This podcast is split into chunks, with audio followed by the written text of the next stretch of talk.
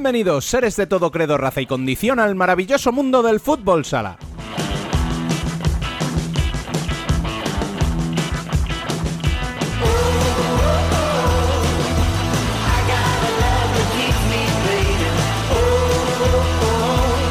Si han visto el título de este capítulo y a poco que sigan la actualidad del futsal femenino, sabrán de qué estamos hablando. La noticia del fin de semana fue que España se ha clasificado para la Final Four de la segunda Eurocopa de fútbol sala femenino que se disputará el próximo mes de marzo. La nota negativa es que no pudimos ver nada ya que no tuvimos ni tan siquiera un streaming para seguir los encuentros de España en tierras suecas. Así que nos conformamos con resúmenes de los goles y poco más. Mala noticia que en pleno siglo XXI sigamos así.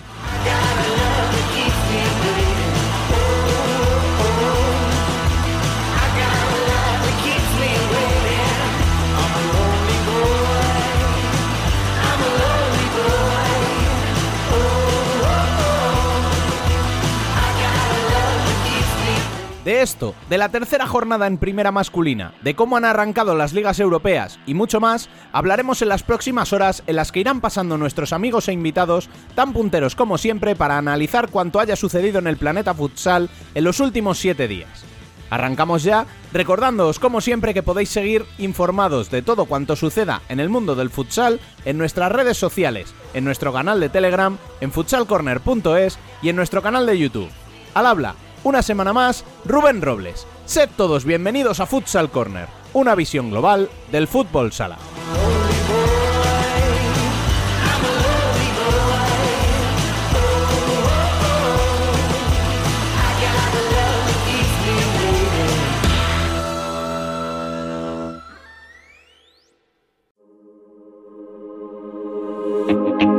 Una foto en mi cartera. El tiempo está deteriorada. Tu sonrisa no se olvida. Tú le das sentido a la vida y yo. A veces yo te tengo. Las noticias. Y el amor nunca se olvida.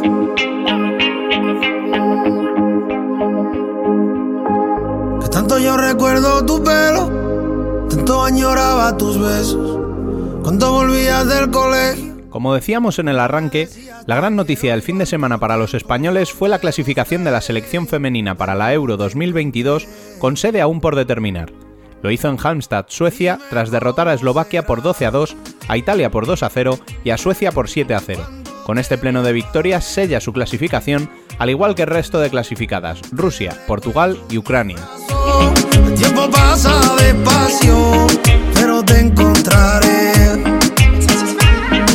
En la tercera jornada de primera masculina tuvimos partidos de infarto y remontadas imposibles.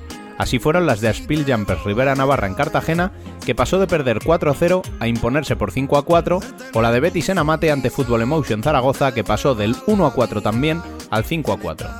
Fueron las más elocuentes, pero no las únicas. Antes de eso, Osasuna Magna también remontó un 1-2 en contra ante Jaén en los últimos 4 minutos con 3 goles que le dieron la primera victoria de la temporada. Los puntos de los equipos navarros permiten a los de Tudela salir del descenso y a los de la capital entrar en Copa, donde están afianzados Barça, que venció en el duelo adelantado entre semana a Betis y se coloca líder provisional con un partido más tras vencer en el duelo catalán a Industria Santa Coloma por 3 a 4. Segundo es Movistar Inter, que venció por 4 a 0 a Viñalbal y Valdepeñas con 7 puntos, seguido de Córdoba, que se encarama a la tercera posición tras la segunda victoria consecutiva, esta vez en Burela por 1 a 4. Los gallegos, precisamente, fueron otro de los equipos que jugó entre semana en la jornada adelantada ante Levante con motivo de la disputa de la Champions y son colistas con solo un punto en cuatro partidos. Levante, que asciende a la octava plaza con un partido más tras sumar cuatro esta semana, merced al empate in extremis conseguido en Sommosh ante un Palma que cae momentáneamente a la novena plaza. Le adelanta el Pozo tras golear en Manzanares 0 a 6 que se queda decimocuarto.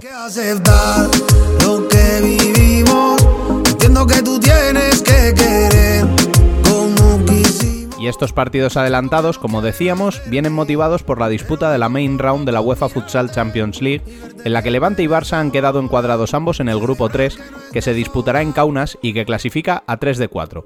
Por lo que ambos equipos españoles podrán pasar a la Elite Round que se jugará del 30 de noviembre al 5 de diciembre. Abrirán fuego los culés frente a Viten Orsha de Bielorrusia, mientras que Levante lo hará contra los anfitriones del Zalgiris Kaunas.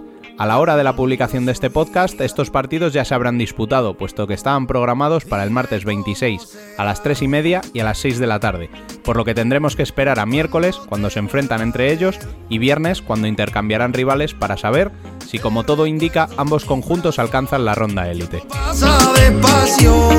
pero te encontraré. Siempre, tras el resumen, es turno de la charla. Y ya está por aquí Dani López para tomarse un café. Muy buenas. ¿Qué nos traes esta semana? Muy buenas, Rubén. Pues esta semana me apetecía indagar un poquito más sobre un equipo que está ahí al norte de España y que por un lado decimos que es un equipo histórico, por otro lado decimos que es un equipo totalmente renovado y que el único objetivo que tiene es la permanencia. Eh, un equipo que siempre había sido muy fiable, ¿no? Que, siempre se clasificaba para las copas, para los playoffs, que tenía una plantilla con muy, muy poco movimiento al cabo de las temporadas, pero que de repente desde hace dos se ha convertido en otra cosa distinta. Entonces, como no sabía muy bien dónde encajará este Sota, y nadie mejor que su capitán Roberto Martil para contarnos qué podemos esperar de ellos esta temporada.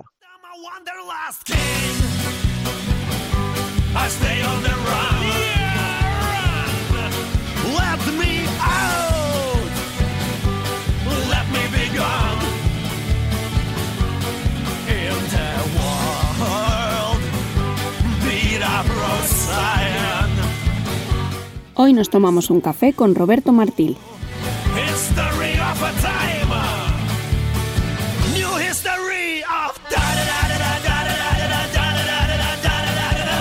Bueno, pues está con nosotros el capitán de Club Atleti Osasuna Magna, eh, Roberto Martil. Muy buenos días, ¿qué tal? Hola, buenos días. Bueno, la primera pregunta es obligada. ¿Qué tal estás? ¿Cómo, ha sido este comienzo de temporada? Bien, bueno, eh, eh, ha sido, tuvimos una pretemporada bastante larga, con altibajos, partidos buenos, partidos malos, y acabamos un poco al comienzo de la temporada un poco sin saber cómo podíamos empezar, ¿no? Sí que es verdad que no hemos, no hemos perdido, hemos hecho tres partidos pues, con partes diferentes.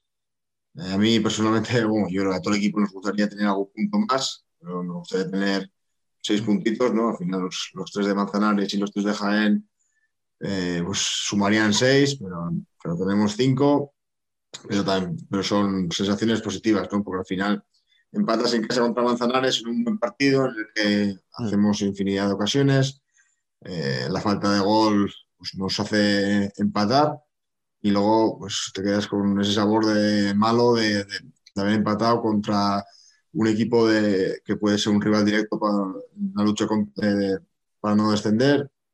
Y luego pues vamos a Murcia y, pues, una muy mala primera parte, pues se nos pone todo muy en contra y, en la segunda parte pues le, damos la vuelta a la situación, a, la imagen del equipo y, conseguimos sacar un punto en una pista complicadísima y, te da ese, pues, bueno, que aunque hayas sacado un punto contra Manzanares, pero, pero ves que, que, el equipo responde contra un Pozo de Murcia, además con los el Pozo de este año tiene, tiene buena pinta, o por lo menos tiene buenos jugadores. Luego habrá que ver si, si encajan, ¿no? Pero, tiene buena pinta el Pozo, ¿no? Y, y ese, para mí personalmente, el, ver que el equipo compite, que sigue, que sigue siendo el sota de, siempre contra esos equipos, eh, motiva, ¿no? Y luego, pues el otro día también contra Jaén, pues fue un partido muy, muy, muy de analizar, ¿no?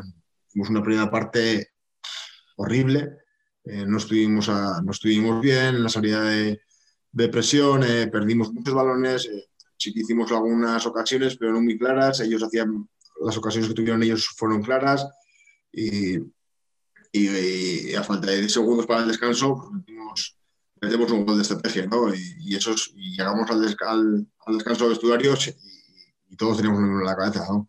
nos hemos salvado. Somos salvado, haya librado, nos hemos pegado. Esa vida extra que aprovecharla. De hecho, y Manuel siempre nos da pues, dos, tres minutos, cuatro minutos para estar solos, para que yo creo que es bueno además que hablemos nosotros sin, el, sin el jefe delante, ¿no? Y todos, mm. todos coincidíamos, ¿no? Y entró Imanol y dijo, bueno, ya sabéis, ¿no? Ya sabéis, ¿no? sí, sí, sí, no, y todos. Tenemos claro, somos librados, bueno, que venimos con un marcado favorable y, y, y, bueno, por lo menos eso, ¿no? Y en la segunda parte, cuando mejor estábamos, estábamos haciendo ocasiones, teníamos el 2-0 casi ahí, ahí nos meten el empate y nos meten el 1-2.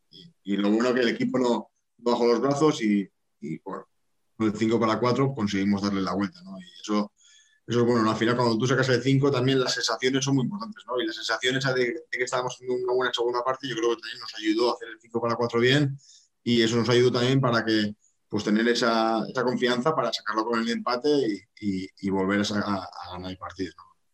Y bueno, el inicio es, es, positivo de momento. Pero sí, pero me llama la atención porque con todo lo que has dicho eh, me quedo con que al final, incluso en plantilla, una plantilla muy renovada, esto es ADN Sota. O sea, tienes un mal partido contra Manzanares, pero luego te vas a una pista como Murcia, donde como tú dices, o sea, con lo que ha fichado el Pozo, con lo que ya tenía, lo normal es perder y no hubiera sido un drama, aunque sí, a nivel de puntos, bueno, dices, joder, un punto en los dos primeros partidos hubiera sido muy negativo, pero, pero bueno, o sea, por plantillas parecía estar normal. Y vais y remontáis con dos goles a última hora.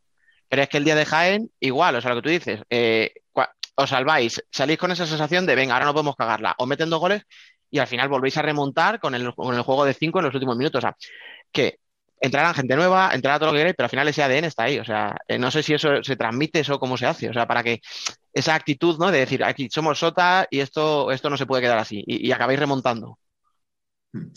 Bueno, yo creo que eso es, el ADN que no sé, quién lo lleva, como está claro que, que tanto Imanol como Totono y la familia, todos los que somos los que llevamos tantos años aquí, pues lo llevamos ahí, ¿no? Y, y luego, pues el Imanol no ficha por fichar cuando ficha, ficha jugadores de su estilo, ficha jugadores, mm. eh, pregunta a ver qué tales son. No, no, no, no dentro de la pista, sino pregunta qué tal son fuera de la pista. Y al final todo eso parecen chorradas, pero es muy importante, ¿no? Que sean jugadores de nuestro estilo, que puedan tener nuestro ADN, que, encajen en nuestra filosofía, pues es vital, ¿no? Y sí que es verdad que, pues, que nosotros entrenando día a día intentamos inculcar que, que tenemos que entrenar a tope, que en cualquier momento puede estar la clave del partido, que el no bajar los brazos, el, luchar, porque al final el otro día en casa contra Jaén, bueno, pues estaba un poco difícil, y, pero bueno, estás en casa y tienes cuatro, pero el otro día en Murcia que estábamos,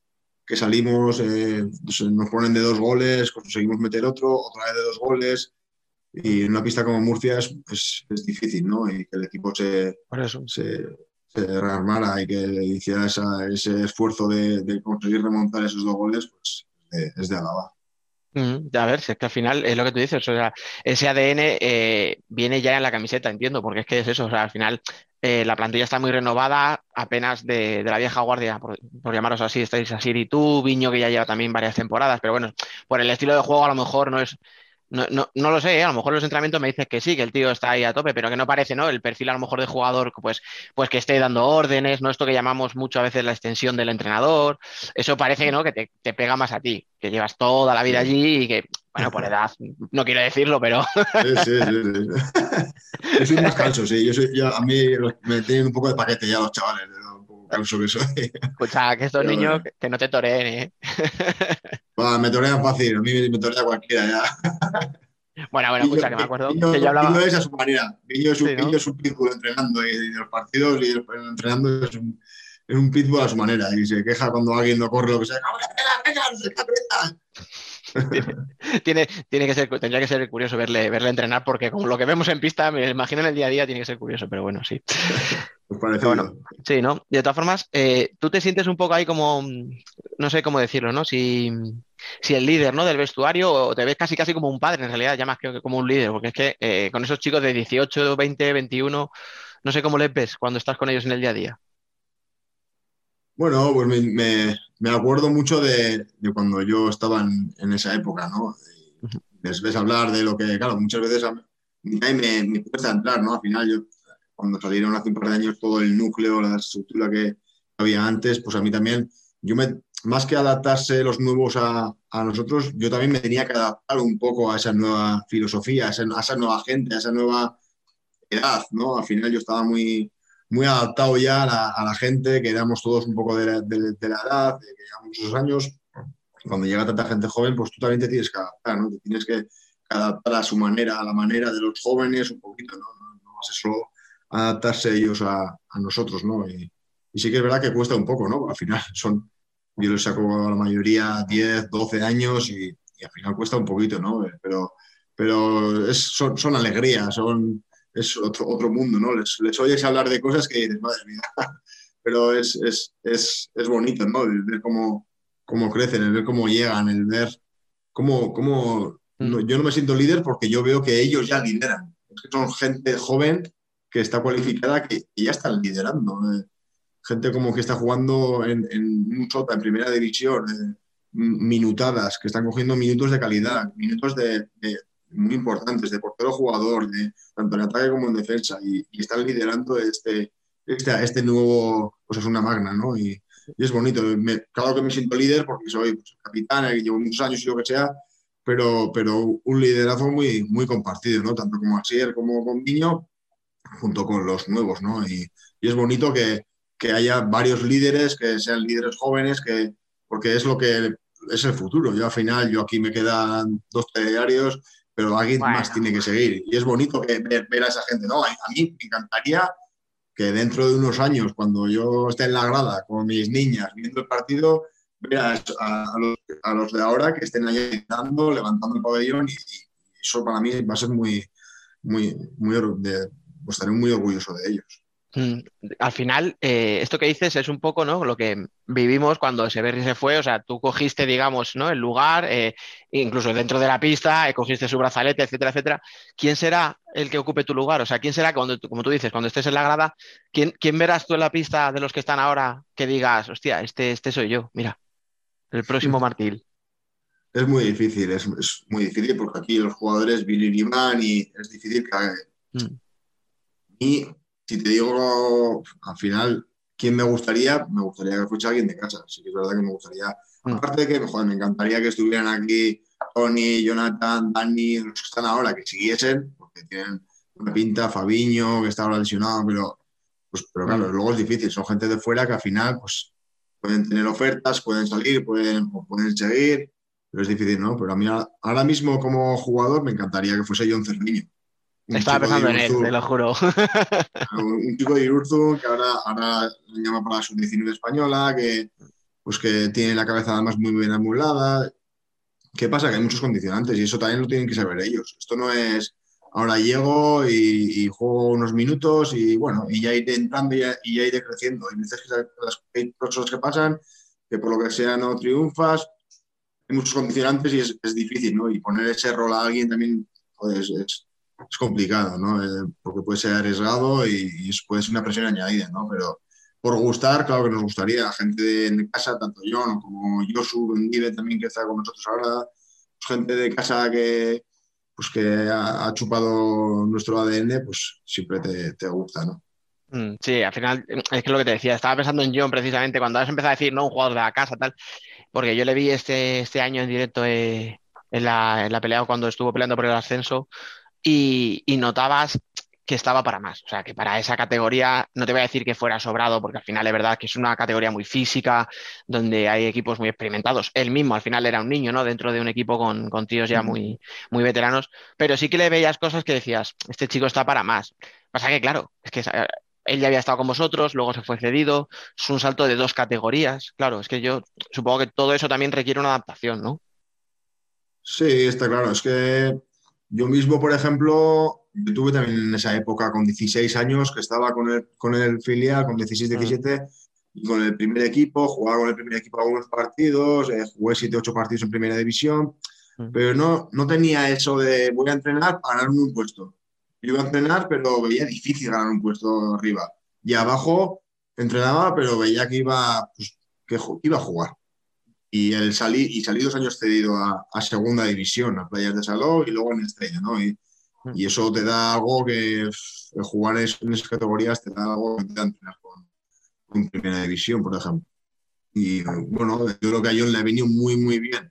Esa cesión en Tafalla es además que, que también como teníamos un, un, convenio, podía jugar con nosotros también y, y ese año en segunda B al final segunda vez es una categoría muy bonita, es una categoría muy exigente ya y es una categoría importante y jugando fases de ascenso y es algo que una experiencia que se ha llevado John que, que ya tiene en su, en su, saco, ¿no? Y creo que le, va a venir muy bien, ¿no? Y, ahora, pues, ahora tiene otro rol, otro papel importante que es eh, ganarse convocatorias, ganarse minutos, ganarse, el otro día jugó, el otro día ya, ya se llevó una rotación, pues poco a poco, poco a poco yo lo que, lo que hablo con él, ¿no? Esto no es ahora, pum, juego 20 minutos. ¿no? Ya, importante eh, es hay, que ganar jugar un ratito. Claro. Y, jugar, y luego jugar dos ratos. Y luego jugar tres ratos. ¿Qué pasa? Que luego igual no juegas. Es que esto varía mucho. Entonces tienes que tener la cabeza muy tranquila, tienes que estar todos siempre trabajando porque nunca sabes cuándo va a haber una lesión, un bajón de un jugador, nunca sabes quién va a estar mejor o peor, entonces a ti siempre te tiene que pillar trabajando. Si te pillas trabajando y, y, tú das el 100% y, y luego llegará o no llegará, esto es como en todo. Luego puede pasar que llegues o no llegues, pero a ti, tú la cabeza bien limpia de que decir, hostia, yo he hecho todo lo que he podido. Claro. Y mi mano está, está todo y, y ya está, ¿no? Y, pero bueno, ojalá, ojalá llegue más. Bien. Claro. Lo que pasa es que al final, claro, tú hablabas de cuando tú viviste la situación parecida que tuviste que salir, pero claro, es que eh, hablamos de dos sotas totalmente distintos. Al final, la, la, realidad hace 10, 15 años era otra. O sea, hace 15 años el equipo pues estaba cerca de jugar una final, tenías a jugadores que eran élite, o sea, y ahora, por desgracia, pues mira, el año pasado hubo una regeneración, este año volvéis a vivir a lo mejor no tan dramática, porque los jugadores que salen, pues César, Wanderson, eh, llevaban un año y bueno, pues eran buenos jugadores, pero todavía no habían dado a lo mejor lo que podían dar de sí, ¿no? Ese 100%. Mancuso a lo mejor sí que esa la baja un poquito, ¿no? Más sensible, sobre todo por la posición. Pero claro, ahora John, no sé si esa... Y digo John por, por, bueno, por poner el nombre que hemos puesto sobre la mesa, pero en realidad no, para todos los que han llegado este año, tienen que tener esa sensación de que aquí no vengo como podías llegar tú hace 15 años, ¿no? De, meritorio, que o, lo hago bien o me voy. Ellos tienen que dar la cara, y la tienen que dar ya desde el primer día. Es algo bueno y es algo malo, ¿no? Yo cuando estaba en el Finland, pues claro, estaba Ortiz, estaba SBR, por supuesto, estaba Lucayán, Joel Queiroz, Pablo. Estamos hablando de internacionales con Brasil, con Portugal, con España, internacionales, que ahora es impensable, es difícil, ¿no? Yo tengo el, yo tengo el sueño de que eh, pueda haber algún internacional más con el Sota y creo que puede haber además, ¿no? Pero sí que es verdad que cuando yo estaba ahí, pues había una plantilla exagerada, ¿no? Y luego mi primer año que, que me quedo ya en el Sota en 2008 también pues era increíble, ¿no? Y bueno, yo me iba haciendo, y yo lo que te digo, me iba haciendo un, hueco, pues defendía el 5 para 4, jugaba todos los partidos, jugaba un ratito, siempre hacía cosas, ¿no? Y, y, sí que es verdad que ahora le doy más mérito ahora de lo que le daba antes, ¿no? Antes, pues bueno, jugaba y...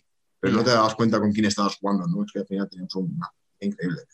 Y ahora, bueno, lo bueno que tienen ahora es que pues igual hay un poco más de facilidad para jugar, eh, juegan más de lo que habrían jugado si hace tres años, pero también tiene el malo la, que es, es, la presión, ¿no? Que igual te puede, eso cada uno también, hay jugadores de, que les afecta más, les afecta menos. Es, bueno, eh, nos, estamos saltando escalones, ¿no? Estamos saltando escalones. Que no se les puede esperar. En uno, estamos pegando saltos muy grandes, ¿no? Y bueno, habrá que ver si, si, es bueno o es malo, ¿no? Al final hemos tenido bajas como la de Fechas, como decías, y de Banson ahora este año también. Y sobre todo Mancuso, porque al final Diego era un jugador que muy importante para nosotros, porque además mm. era muy listo, eh, jugaba de ala, jugaba de pivot, eh, pues, bueno, y, habrá que ver, ¿no? hemos fichado también a, Raúl Rocha, que es un poco del estilo y es más joven, pero también tiene muchas cualidades y también viene de Italia y sabe que se juega esto. Y, y, luego Nino y Carlos Bento pues son jugadores que no han jugado a este nivel, ¿no? Es verdad que Carlos pues ha jugado ya con la selección venezolana y ha jugado pues finales con, en Uruguay y demás y parece que está más, más amodado y más hecho y Nino es un, es un niño que no ha hecho casi ni jugar en, la primera división de Tailandia. Sí, Es muy difícil, ¿no? Y, pero bueno, Nino además pues, tiene esa, ilusión, es, su tío además, es un pancho de la leche, todo el día de risa, todo el día eh, riéndose, aunque no, no, no, entiende nada de español. pero, pero es muy, es muy gracioso, va aprendiendo cosas. Y... ¿Se la has llevado ya de pinchos o qué? no, no, aún no, pero va, seguro, con esto ya, ya está por ahí seguro, con los chavales jóvenes. pero bueno, es, es, es, lo que te digo, ¿no? Al final muchas veces con, con la ilusión de, de, la juventud, muchas veces se suplen muchas otras cosas. Claro, por ellos dos también me, interesaría saber un poco más, porque al final, lo que tú dices, Carlos Bento al final, bueno, pues siendo venezolano, ¿no? Digamos que tiene ese carácter latino, el idioma no es ningún problema para él, supongo que la adaptación siempre iba a ser más sencilla, pero sí que, sobre todo por el tailandés, por, por Neno, sí que me, llamaba la atención cuando además vimos el fichaje por lo que tú dices, porque Tailandia iba al Mundial y vimos, vimos que no iba y dijimos, hostia, es que a eh, Imanol ya sabemos que le gusta peinar todos los mercados y se habrá visto partidos de él, eh, no quiero ni pensar la cantidad. Pero claro, dices, hostia, que es que no es ni internacional con Tailandia y el tío va y firma por él, o sea, o sea apuesta por él, quiero decir. No sé, entonces, em, un poco eso, si, si es el fichaje a lo mejor que más te ha sorprendido en todos estos años y, cómo le estás viendo en el día a día, pero lo que es ya dentro del, sistema de juego, el, en el, pues eso, en el día a día, básicamente. Bueno, al final Nino, bueno, se, escribe Neno, pero se, llama Nino, es Nino. Venga, no, lo digo porque en general, claro, todo el mundo de Neno, todo el mundo dice Neno. sí, yo también, la verdad, verdad. y bueno, es que al final, Manuel, como es un friki, a mí durante el verano, que me gusta mucho desconectar, me, siempre me suele llamar, pues tengo este, mira este vídeo de este jugador, mira... Joder, pues escucha, querer desconectar y tener a, a, Manuel de entrenador no es una buena combinación, ¿eh? Estamos encima, estamos en el pueblo, un pueblo de 2.000 habitantes, y te vas a echar el café y estás ahí. Pero bueno, me, me, suele, me suele respetar mucho, me suele dejar muy, muy tranquilo. Pero sí que es verdad que a mí también me gusta de vez en cuando a ver quién más oficial o quién. Y te iba enseñando y me dice, mira este jugador. Y digo, no, pero eso es, eso, es, un entrenamiento. Y dice, sí, sí, los he visto, le he visto en entrenamiento. A mí me gusta, ese, he visto unos entrenamientos suyos, no sé qué. Tiene muy buena pinta, tiene muy buena. ¿Y dónde juega? No, no juega en primera división de Tailandia casi. Ha jugado algunos partidos, pero muy poco. Juega en el filial de Tunguri, no sé qué. Y, cuando te dices eso, tú dices, pues perfecto, tú sabrás, justo. Tú, sabrás, oye, yo, si tú lo dices, joder, si tú lo dices, yo, yo me tendré que fiar. Claro, o sea, es, es, un cachondo en el fondo, ¿eh? Parece un tío serio, pero es un cachondo. O sea, te llama para preguntarte por eso y dices, pero ¿qué me, qué me estás contando? Sí, sí, sí. Y el problema que tiene Nino, que encima, pues eso, al final, pues que encima de que tácticamente y así, pues le puede costar más porque es otra liga totalmente diferente y con el idioma le explicas cosas, pero claro, igual no se entiende. Te dice que sí, pero en realidad no se entendiendo nada. Pero bueno, eh, poco a poco hay que tener más paciencia que con los demás, eso está claro. Mm. Pero él, él, quiere aprender, está con muchas ganas, siempre pone mucha atención, o sea que luego, pues con el idioma, o, pero luego está con el, con el Google Translator ahí para, para, reducir todo. pero bueno, yo creo que además está, está, viviendo con Tony Escribano y con Dani Zurdo y viven los tres y está aprendiendo eh, castellano. A lo mejor está aprendiendo demasiadas cosas, ¿no? Demasiadas cosas, sí. Con eso, a saber qué pasa en ese piso, madre mía. madre mía, vaya, vaya, vaya mezcla tiene que ser eso. Tiene que ser para verlo. Sí, Seguro que, que, irá aprendiendo y seguro que va a crecer mucho en todo este año. Sí, sí, sí. Oye, hemos hablado un poco ahora de Imanol, vamos a hablar del hermano mayor, de Tatono, de ese, no sé si llamarlo paso atrás, que ha dado, ¿no? Diciendo que, que, daba paso, ¿no? A, o que quería dar paso, vamos. Eh, ¿tú, ¿tú, como capitán habló contigo antes o, te comentó lo que quería hacer o, te consultó a lo mejor incluso, ¿no? Si, ¿Qué te parecía? O igual que Imanol te pregunta por, por, jugadores, pues te, te, mm. llamó Tatono para comentarte un poco lo que, la idea que le rondaba la cabeza. Sí, con tanto no suelo hablar también bastante a menudo, pues al final también con, el tema de la base y con, con todo el tema del club solemos hablar a menudo y, y sí que me comentó que no, tampoco es que quiera echarse a un lado. Pero claro, sí que no sabe cómo decirlo. Claro, sí que quiere, claro, es que en la empresa salió como que se iba a jubilar, que ya no iba a seguir, pero tampoco es así. Él, él, lo que quiere es buscar eh, gente cualificada que nos eche una mano. Al final, como dice él, están cuatro y el del tambor, que son los de toda la vida, que que llevan 40 años ahí al pie del cañón, que han hecho barbaridades siendo lo que son, y de que somos, somos cuatro aldeanos que necesitamos aquí más, más, más gente cualificada, ¿no? Y La cuadrilla, ¿no?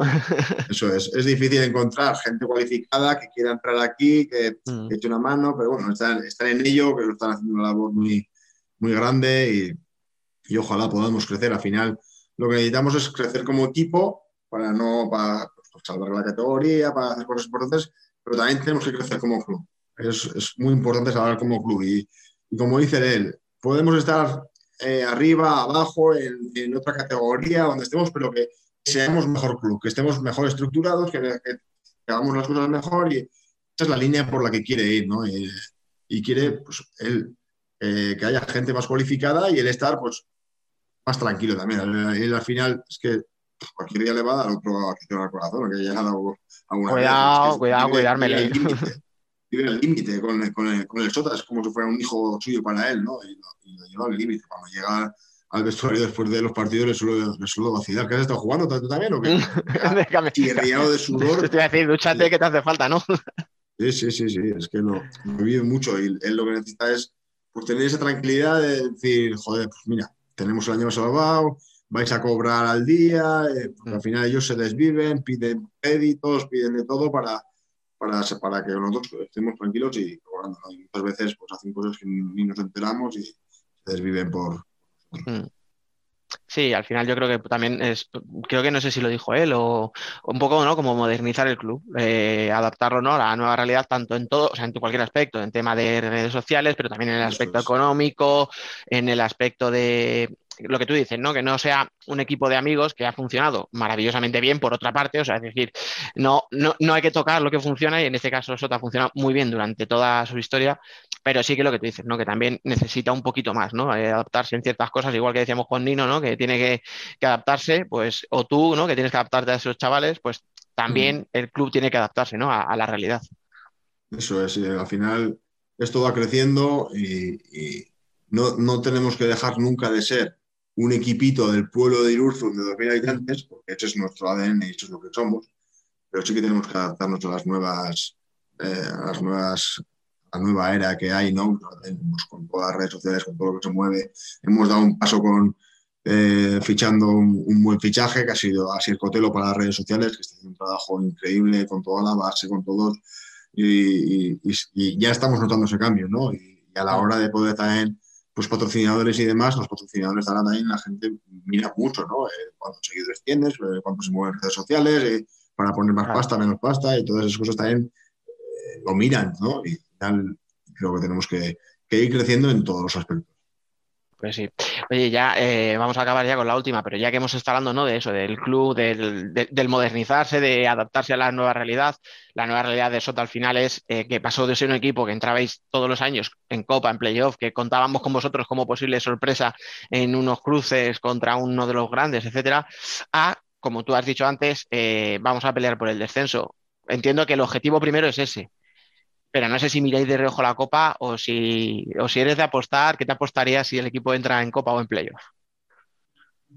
Es difícil, ¿no? nunca me gusta, ahora menos, me gusta apostar por dónde vamos a estar, ¿no? Eh, al final eh, tenemos el, claro objetivo que es el de salvar la categoría, más aún como lo pasamos el año pasado, que lo pasamos francamente, mal la segunda vuelta, que no, no conseguíamos sacar los partidos y lo pasamos mal y ahora mismo es el claro objetivo es salvar la categoría.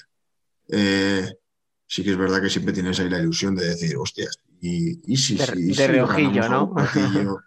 pero es muy difícil, es que tú ves las plantillas que hay ahora, el nivel medio es que ha subido una barbaridad, todos los equipos medios han subido una barbaridad y hacen unos fichajes que dices, joder, pero si te están quitando jugadores a los, grandes, y es que es difícil, ¿no? Pero bueno, eh, siempre tienes esa, esa cosilla ahí, ¿no? Sí que es verdad que antes, hace años lo hablábamos siempre, ¿no? Que entrábamos, eh, ha habido años que entrábamos en Copa y no lo celebrábamos.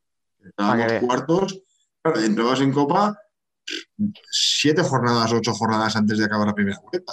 Y claro, ya decías, bueno, ya, ya estamos viendo. Eh, parecía lo normal. Estábamos, estábamos, quintos y decíamos, joder, es que tenemos que ser cuartos, joder, tenemos que ser terceros. Un año quedamos terceros sí, hace, hace, dos años, tres años. De Inter y así, que claro, ahora este, el año pasado sí que hubo un montón de gente que se quedó ahí, pero antes era muy difícil.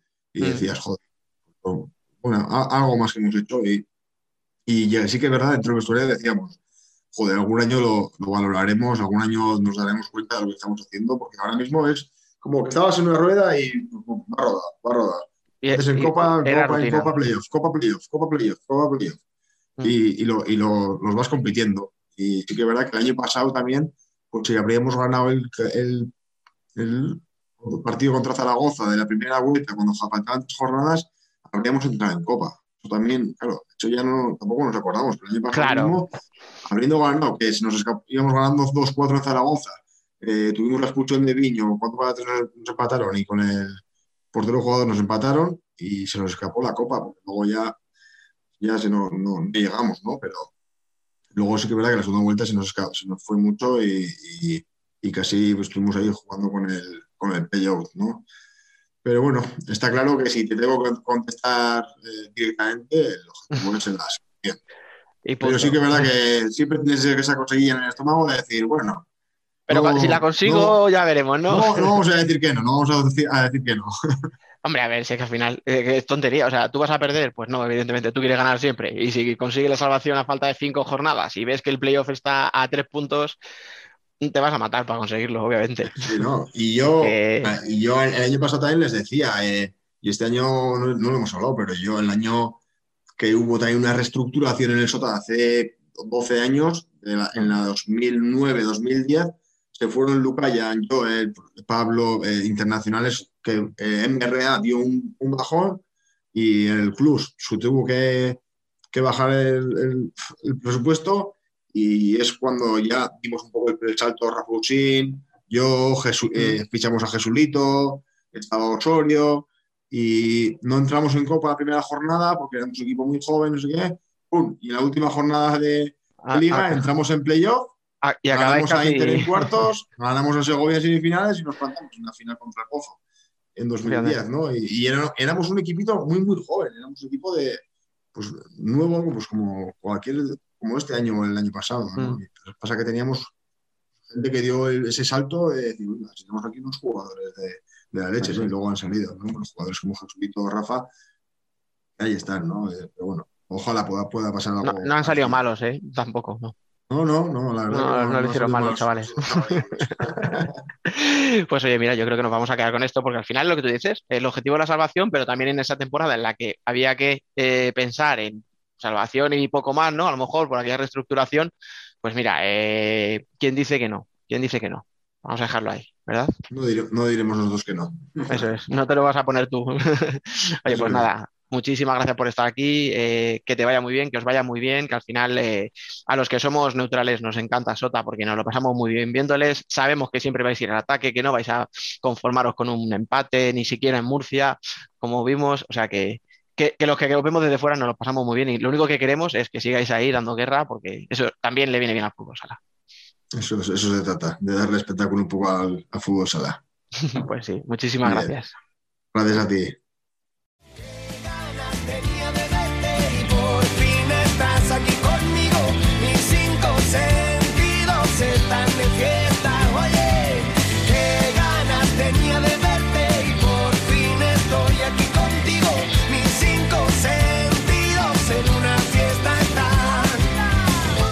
Debate.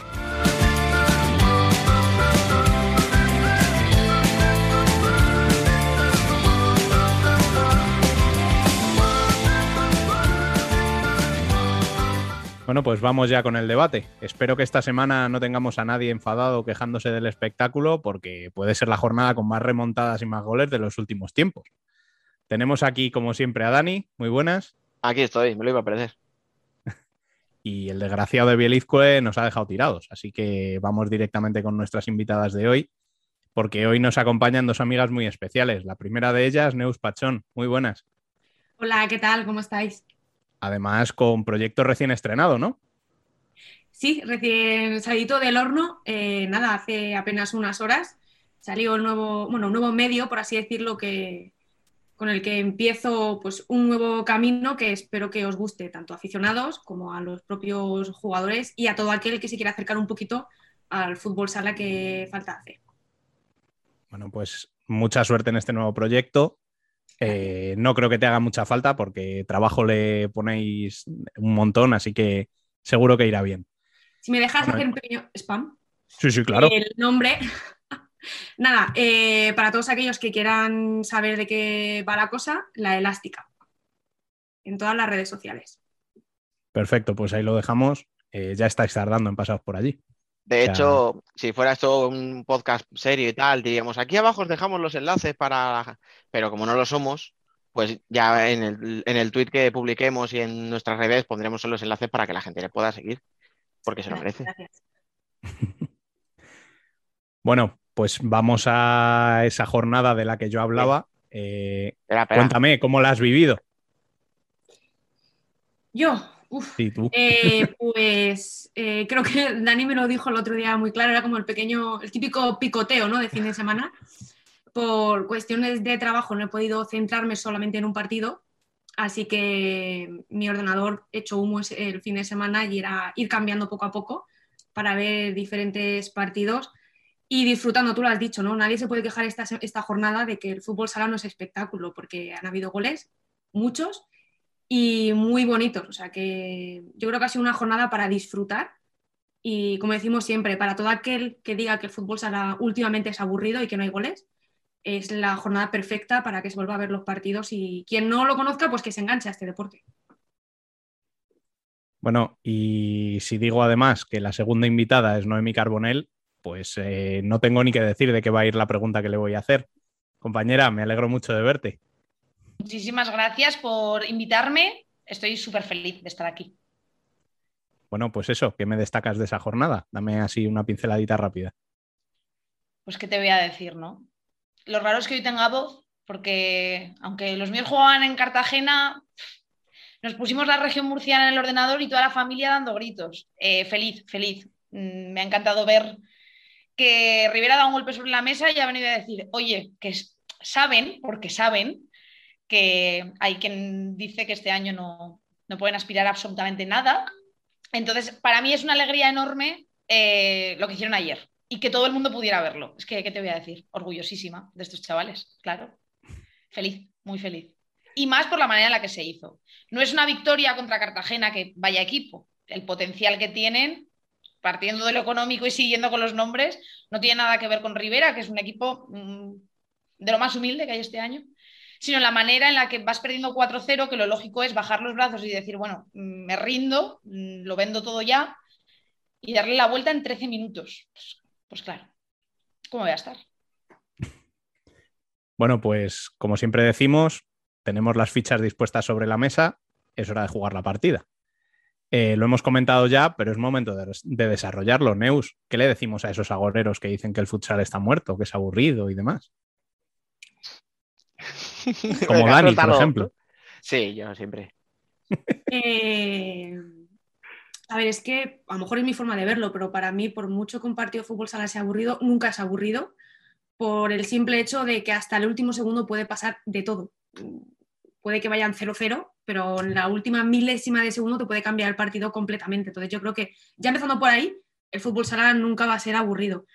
Ahora, yo entiendo que los entrenadores cada vez eh, estudien más al rival, que esté todo mucho más estudiado, que sea todo mucho más mm, táctico, que haya más jugadas. Yo lo, puedo llegar a entender. Sí que es cierto que evidentemente como todos echamos de menos quizá un juego más eh, libre, ¿no? por el que poder disfrutar más los jugadores, eh, que juegan como quieren, que les dejan hacer lo que saben, que al fin y al cabo es jugar, pero yo les entiendo también. Eh, no me cansa de decirlo, en una charla hace un, tiempo hubo un entrenador que precisamente al que le preguntaron por esto y dijo, mira, eh, voy a ser muy claro, mi sueldo depende del resultado de cada jornada y mi trabajo depende del resultado de cada jornada y a mí me da igual cómo gane mi equipo mientras gane. Entonces, yo me quedo con eso, sí que es cierto que a lo mejor al espectador no le gusta tanto, pero tal y como estamos, que el fútbol sala cada vez está más igualado, que hay más igualdad entre los equipos, que ya no es ese Barça, por ejemplo, ese Pozo, ese Movistar Inter que, arrasaba por donde pasaba, ahora yo entiendo que los entrenadores lo estudien mucho más.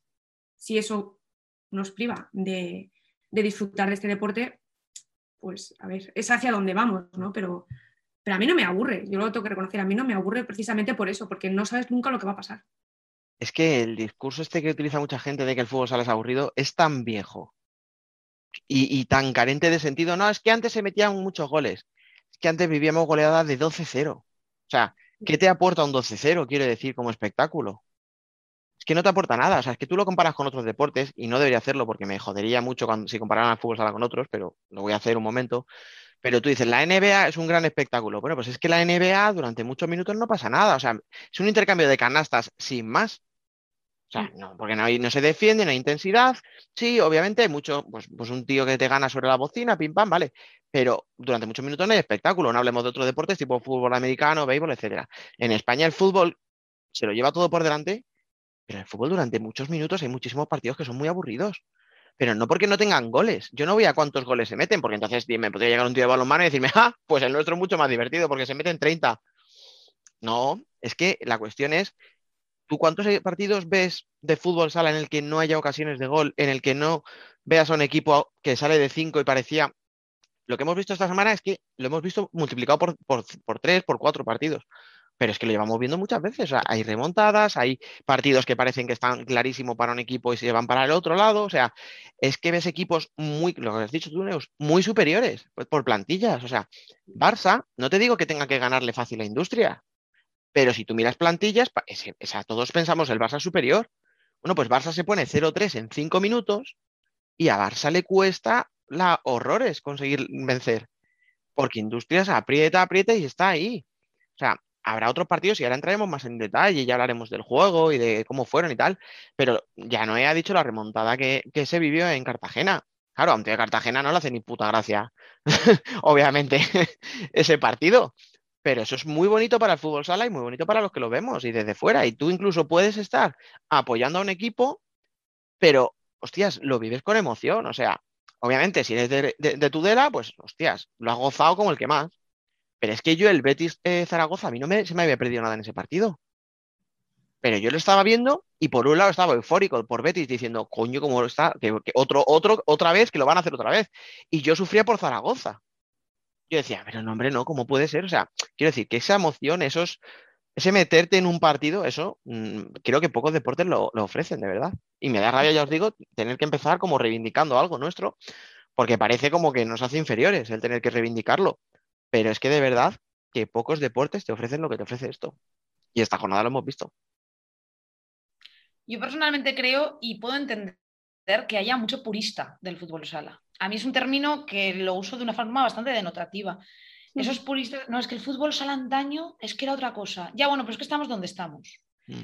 Yo personalmente creo que medir em, lo bonito de un partido, lo entretenido de un partido en base al número de goles es que es lo que dice Dani, es que un 12-0 son muchos goles y el espectáculo va a ser ninguno, básicamente.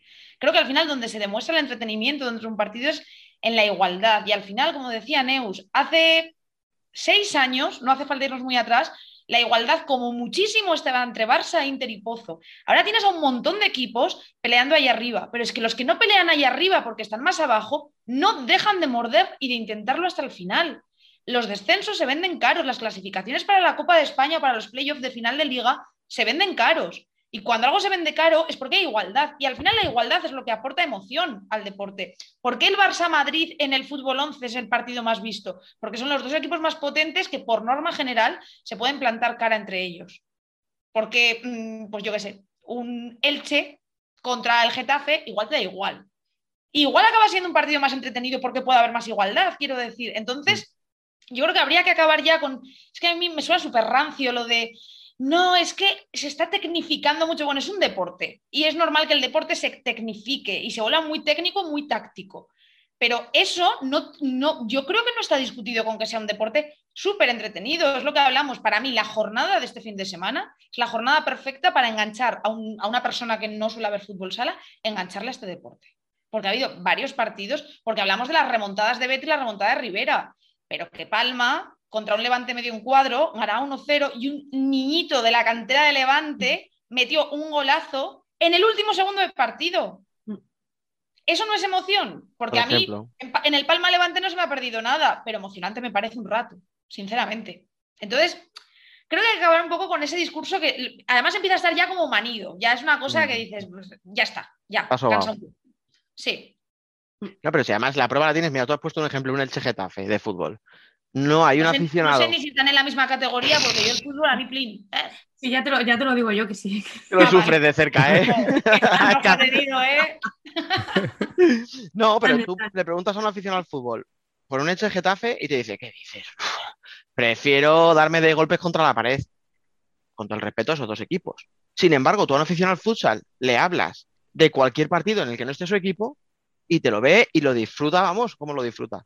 Por lo que tú dices, o sea, el Palma, el Palma Levante es un ejemplo de ello. Que, que no lo he dicho, pero es que este, o sea, es que hemos tenido una jornada brutal. Mm, más yo justo estaba apuntando, más había apuntado Palma 1, Levante 1, para no olvidarme de justo lo que acaba de decir ¿no? ¿no? que estamos hablando de remontadas, goleadas, muchos goles en partidos, pero es que el Palma Levante fue 1-1.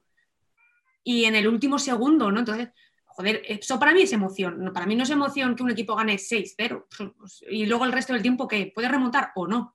Pero con llegar a un 1-0 y que en el último segundo, como dice un chaval, pega un zapatazo y, te empate, joder. Y teniendo en cuenta el estado en el que está la plantilla del Levante. Que, está mal. O sea, el día que recupera a todos los que tiene fuera, veremos.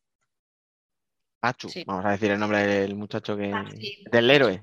Es más, Porque para mí es un héroe. O sea, la, jornada, la jornada anterior, que fue en el Levante Cartagena. Eh, este año, como ya puede entrar al público, los jugadores que se quedan fuera de convocatoria por lesiones o por X motivo, se ponen en la grada donde está la prensa porque no hay nadie. O sea, estamos solamente nosotros en paterna prensa, pues no Poquita. mucha, pero bueno, estamos allí y, y el- ya el chaval en el partido contra el Cartagena se le veía. O sea, que encaraba, eh, no se cortaba ni un pelo, parecía que lleva toda la vida jugando al fútbol sala y es un crío que acaba de, de llegar al primer equipo. Bueno, si tú ves a Rafa Usín chillándole, Pachu mete el gol, Pachu mete el gol, Pachu, Pachu, todo el rato. O sea, yo cuando vi que marcó el otro día el, part- el gol, dije, madre mía, cómo tiene que estar ahora mismo Rafa Usín en su casa viendo el partido. O sea, no, coño, por fin, ¿sabes? perdón. Eh, ¿qué más emoción que esa? Pues, Sí. Al final yo creo que en el fútbol sala el, lo- el deporte que, o sea, lo que para mí a este deporte lo hace diferencial es eso que se suele decir de hasta el rabo todo es toro. Mm. Creo que hay muy pocos deportes en los que em, los últimos segundos de un partido te puedan verdaderamente resultar determinantes tantas veces como en el fútbol sala vemos eso. O Mm. sea, es una barbaridad. Es que estamos hablando de que este chico de, de Levante metió el gol a 0,96 del final, una cosa así. Sí. 0,96 Sí, a- algo ridículo, o sea, sí, sí. que dices, en cualquier otro deporte, con menos de un segundo de tiempo, no, no te planteas que. Y aquí, pues mira, y lo que dice Neus, que estamos hablando de que el deporte es espectáculo sin que se metan un montón de goles, que es un 1-1, un gol para cada equipo y a casa. Pero la emoción ahí está y, y es lo que lo hace diferente. Entonces, yo creo que en vez de seguir machacando nuestro deporte, seguir criticando nuestro deporte, que bastante mal nos tratan ya allá afuera, que digo yo, que menos que, que unirnos un poco toda la comunidad de gente que lo sigue de cara a, a defender que este deporte es la hostia. Es que es la hostia, con perdón de los que nos estén escuchando, pero es que es así. No, los que nos escuchan ya saben que no tenemos filtros, o sea, que no te Ah, preocupes. bueno, entonces, Sí, eso es. entonces no me perdonéis. O sea, quiero decir que, que tú lo dices hoy, pero yo lo digo todas las semanas. O sea, yo- tampoco. No, pero que el pro- si yo, si al final el problema es que tenemos un deporte que es muy cañita, o sea, eh, volveríamos otra vez a la puñetera guerra entre Liga y Federación y no me apetece. Pero claro, ¿cómo enganchas a la gente de fuera? Si es que lo hemos hablado muchas veces. Si gente que seguimos el fútbol sala todo el santo día, yo veo WhatsApps en grupos, en Telegram, en Twitter, no sé qué, que te preguntan, oye, ¿por dónde puedo ver esto? Pero hay que registrarse, pero lo de footers, ¿este cómo funciona? Pero entonces la liga es gratis o, o no es gratis. Ah, pero las autonómicas. Pero entonces Levante, no, ah, claro que no tiene autonómica. Ah, y, pero Inter lo echaba por su tele. No, ah, ya no, vale. ¿Y Burela? ¿Burela lo sigue echando? Madre de Dios, o sea. Mm, Es agotador. Es agotador. sí. hay que empezar a unirse. O sea, yo creo que es una cosa que, que mucha más gente de la que puede parecer de- dentro de la comunidad fútbol sala, yo sobre todo me refiero a la comunidad más de Twitter de fútbol sala, la mayoría tenemos muy claro que hay que empezar a unirse. En el tema de dejar las guerras entre entidades superiores, en el tema de... Y también creo que en el tema de estar todo el día dándole palos a nuestro deporte diciendo es que este deporte ya no es divertido. Pues no lo veas si no te parece divertido. Yo me he tragado cuatro partidos este fin de semana y me lo he pasado genial. Y de mi equipo era uno. De los, los otros no eran de mi equipo. Y me lo he pasado en grande. No te gusta, no lo veas, pero ya vale. Ya vale de dar palos gratis, porque si das palos de una forma constructiva, pero es que no es el caso.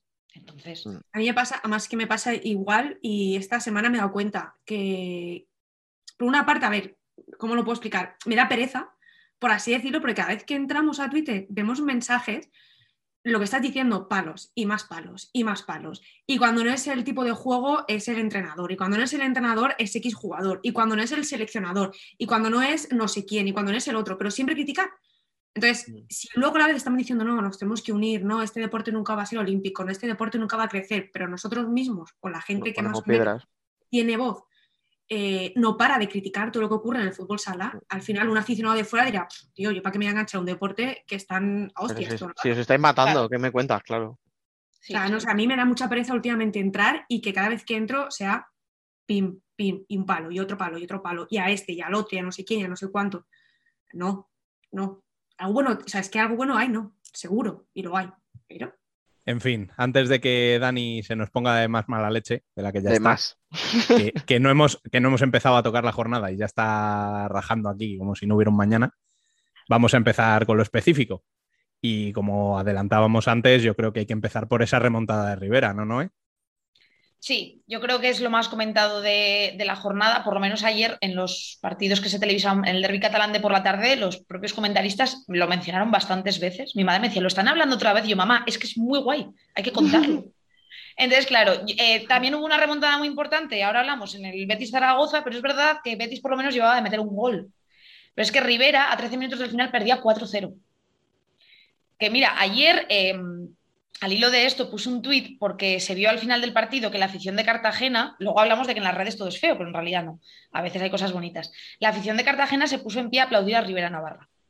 Y a mí me pareció un gesto súper deportivo y que les honraba muchísimo. Y puse un tuit al respecto diciendo que los buenos valores y la buena gente se demuestran en, acciones así. Porque yo me pongo en su piel, venían de ver cómo su equipo de ganar 4-0 acaba de perder 4-5 contra el que iba colista. Que sí, que llevamos tres jornadas, pero al final Rivera era el único equipo que llevaba cero puntos.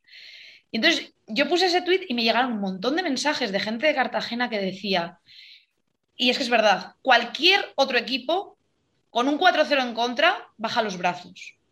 Rivera ha peleado hasta el final y ha creído en ellos hasta el final. Me quedo con una frase que dijo Pato cuando acabó el partido, antes de hacer ellos el, el, grito de guerra que hace Rivera antes y después de cada partido, que les decía, muy bien chavales, siempre tenemos que confiar en nuestro trabajo.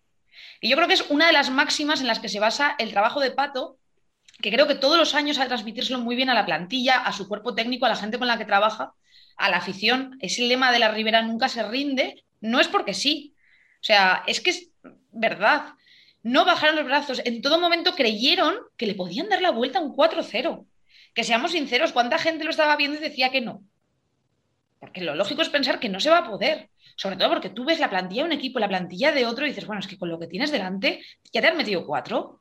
¿Cómo vas a creyeron hasta el final. A mí me parece una cosa un poco épica, a mí me gustan mucho las cosas épicas, yo soy súper intensa, vivo el fútbol sala desde el romanticismo épico. Entonces, me encantó el ver cómo em, el creer, creer y seguir e insistir te lleva a buen puerto. También lo voy a reconocer, creo que tanto el técnico como los jugadores de Cartagena cometieron un error muy grave, que fue precisamente creer que un 4-0 era un resultado seguro cuando delante tienes a un equipo que dirige Pato. Es que es así. Es que si Pato está delante, es que Pato nunca deja de creer, ni va a dejar que los suyos dejen de creer. Entonces, que yo entiendo que es un marcador tan abultado que digas, ya, vámonos, pero que no. Y al final, pues mm, Cartagena lo pagó. Yo lo siento pues, sobre todo por su afición, me parecen gente majísima, de estas aficiones que digo, ay, me caen súper simpáticos.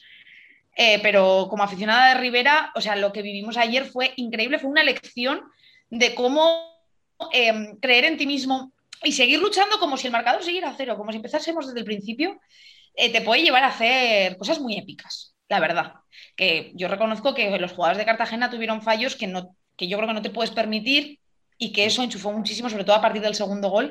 Rivera se metió en el partido de lleno y se enchufó muchísimo. Pero eh, tampoco le voy a quitar mérito a los míos. Es que creo que tuvieron una capacidad de insistir y persistir y tuvo premio. Vaya premio.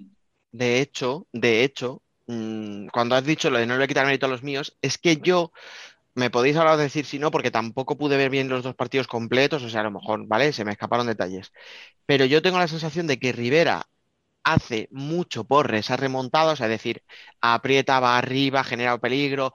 Yo, por ejemplo, o sea, incluso los propios jugadores, hay actitudes, o sea, Pintiño en la primera parte, no sé cuál de los goles es, que encoge un poco la pierna, como que le da miedo ir al choque, y eso es un gol de Cartagena, no me acuerdo cuál, si el 2, el 3-0.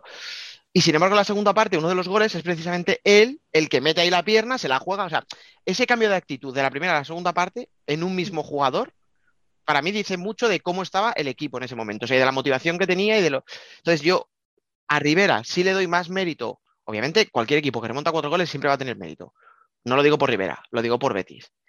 A Betis me parece que es un poco, ahí sí que noto más desmérito del rival. O sea, Zaragoza le vi mucho más blando, mucho más temeroso. Yo creo que, no sé, me imagino que también de repente eh, llegas de que te metan la goleada que te han metido, empiezas ganando y te meten el 4-2 y de repente te empiezas a acordar de la semana pasada, supongo, porque al final eso, esto, está en la cabeza de los jugadores. Y yo creo que eso también les pesó porque yo sí que vi a Zaragoza mucho más nervioso, cometiendo muchos más errores. No voy a decir que fueran ellos los culpables, porque al final Betis tiene su mérito, saca portero jugador muchos minutos. Lin, pues es que Lin, o sea, Lin es que es un tío muy listo, es de los que más sabe de esto desde hace 20 años. Entonces, bueno, me he pasado, pero 15 años sí. Entonces, eh, yo sí que a Rivera le doy el 100% del mérito de la remontada. A Betis le tengo que dar mucho mérito, pero a lo mejor le doy un 70 y un 30 es de mérito de Zaragoza, que creo que otra vez anímicamente eh, se volvieron a venir abajo. Mm, yo estoy totalmente de acuerdo contigo. Yo creo que el mérito en la remontada de Rivera es de Rivera completamente. Eh, es muy difícil, eh, como ha dicho Noé, de cuando vas perdiendo 4-0, sacar fuerza mental, sobre todo mental, para decir, no, es que yo puedo, es que soy capaz, es que me voy a dejar lo que sea por darle la vuelta al marcador. Eso es muy complicado de conseguir en un equipo que va perdiendo 4-0. En cambio, igual en el Betis, yo lo que pude ver fue eso, ¿no? Que al final Zaragoza bajó un poquito los brazos, igual, y conforme iban encajando goles, iban a peor. Entonces, Betis se aprovechó, evidentemente. Eh, luego, sí que es cierto, hubieron goles de Zaragoza que pues, fueron errores en portería y un poco, un poquito de suerte. Pero al final es eso, fue más mérito de, Betis por aprovecharse esos errores de Zaragoza y en cambio en, en Rivera fue mérito total y absoluto de los jugadores de Pato. Dos remontadas muy diferentes eh, y volvemos a hacer lo mismo. Mm, nunca puedes dar al final un partido por cerrado, eh, por muy buen resultado que tenga el que va ganando. Es que jamás. Y yo creo que ahí también lo, de eso peco duda, lo dijo él después del partido. Eh, pido perdón porque el error es mío por no saber cómo cerrar el partido y sobre todo por, bueno, relajarme un poco, ¿no? Dar esa confianza de que, bueno, voy ganando 4-0 y ya está. No. A lo mejor le falla la lectura del partido, ver qué tipo de jugador tenías que poner en ese momento. O sea, a lo mejor no lo sé porque yo no tengo ni idea de esto, pero no sé, o sea, a lo mejor en vez de intentar mantener la posesión, intentar hacer algún gol, eh, haber tirado por unos jugadores a lo mejor un poco más físicos, que fueran capaces de frenar ese empuje de Rivera, ¿sabes? Y de hecho, o sea, mira, hablamos de dos remontadas de cuatro goles en los últimos diez minutos. Bueno, pues es que Rivera es un equipo que se caracteriza, porque Pato es así desde siempre, por mucho toque, mucho sacar el balón jugado, que de hecho, o sea, cuando empieza la remontada, ¿hay alguna opción de Cartagena de meter un gol en una o dos pérdidas de, Rivera? Porque siguen siendo fieles a su estilo, o sea, ellos no cambian.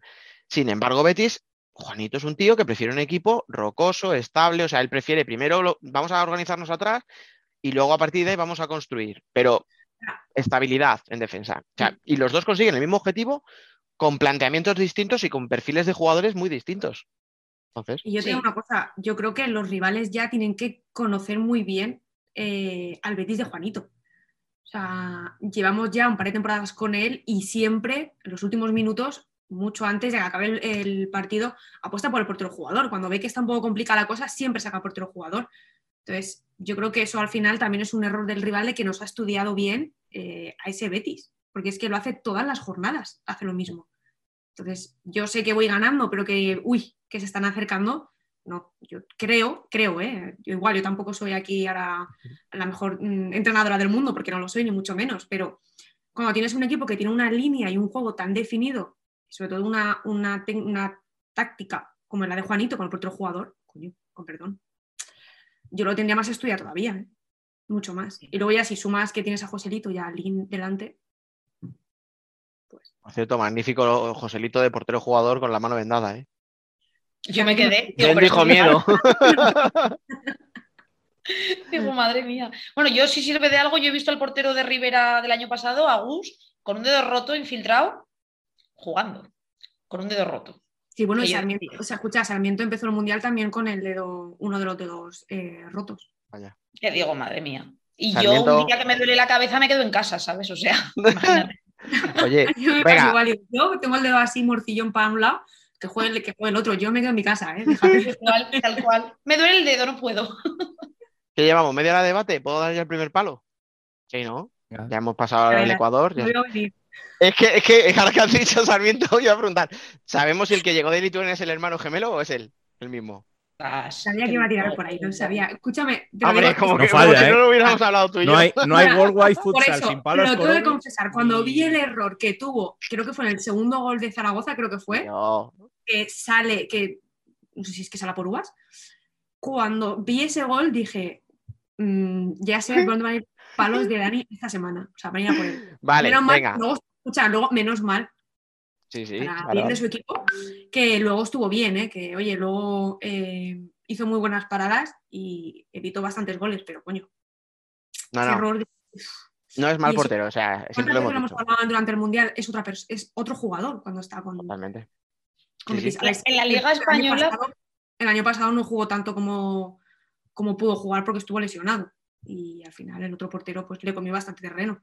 Pero En la Liga Española yo lo digo siempre, no hay porteros malos no hay. Y si los hay, mm, a Tudela no han venido, yo no los he visto. No, pero, hay Pero- muy buenos. Pero hay algunos muy buenos y sobre todo yo creo que en España, en la Liga Española a mí, eh, en lo que más me fijo en los porteros es en la regularidad. Y es verdad que Nico Sarmiento se caracteriza por ser irregular no de un partido a otro. En un mismo partido te puede hacer Mm. una cantada que dices, madre mía, y luego tres paradas que dices, pero ¿de dónde ha salido este chaval?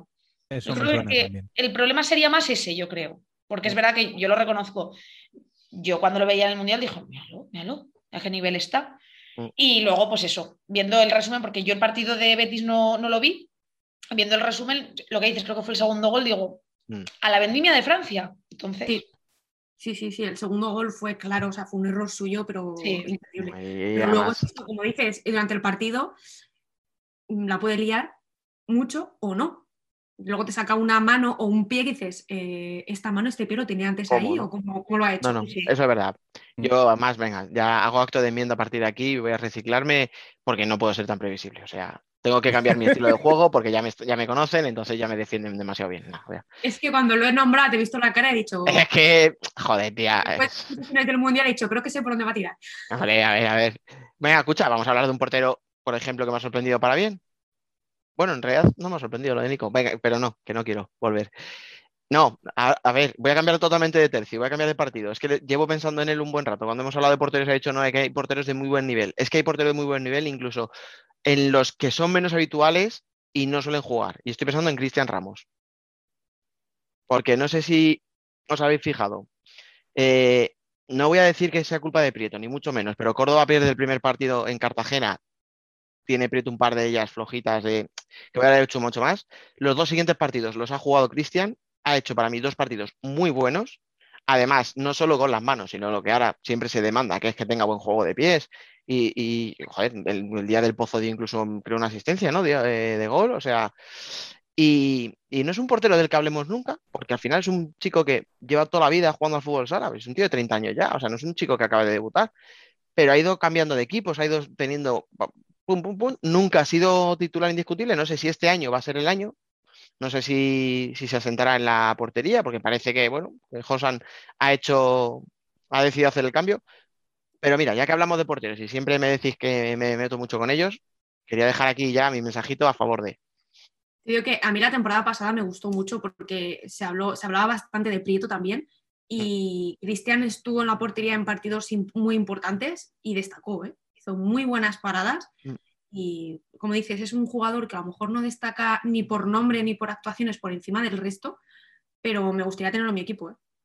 Sí, es que, pero el año pasado realmente tú sabías quién era el titular en Córdoba. Claro, es lo que te digo. Mm.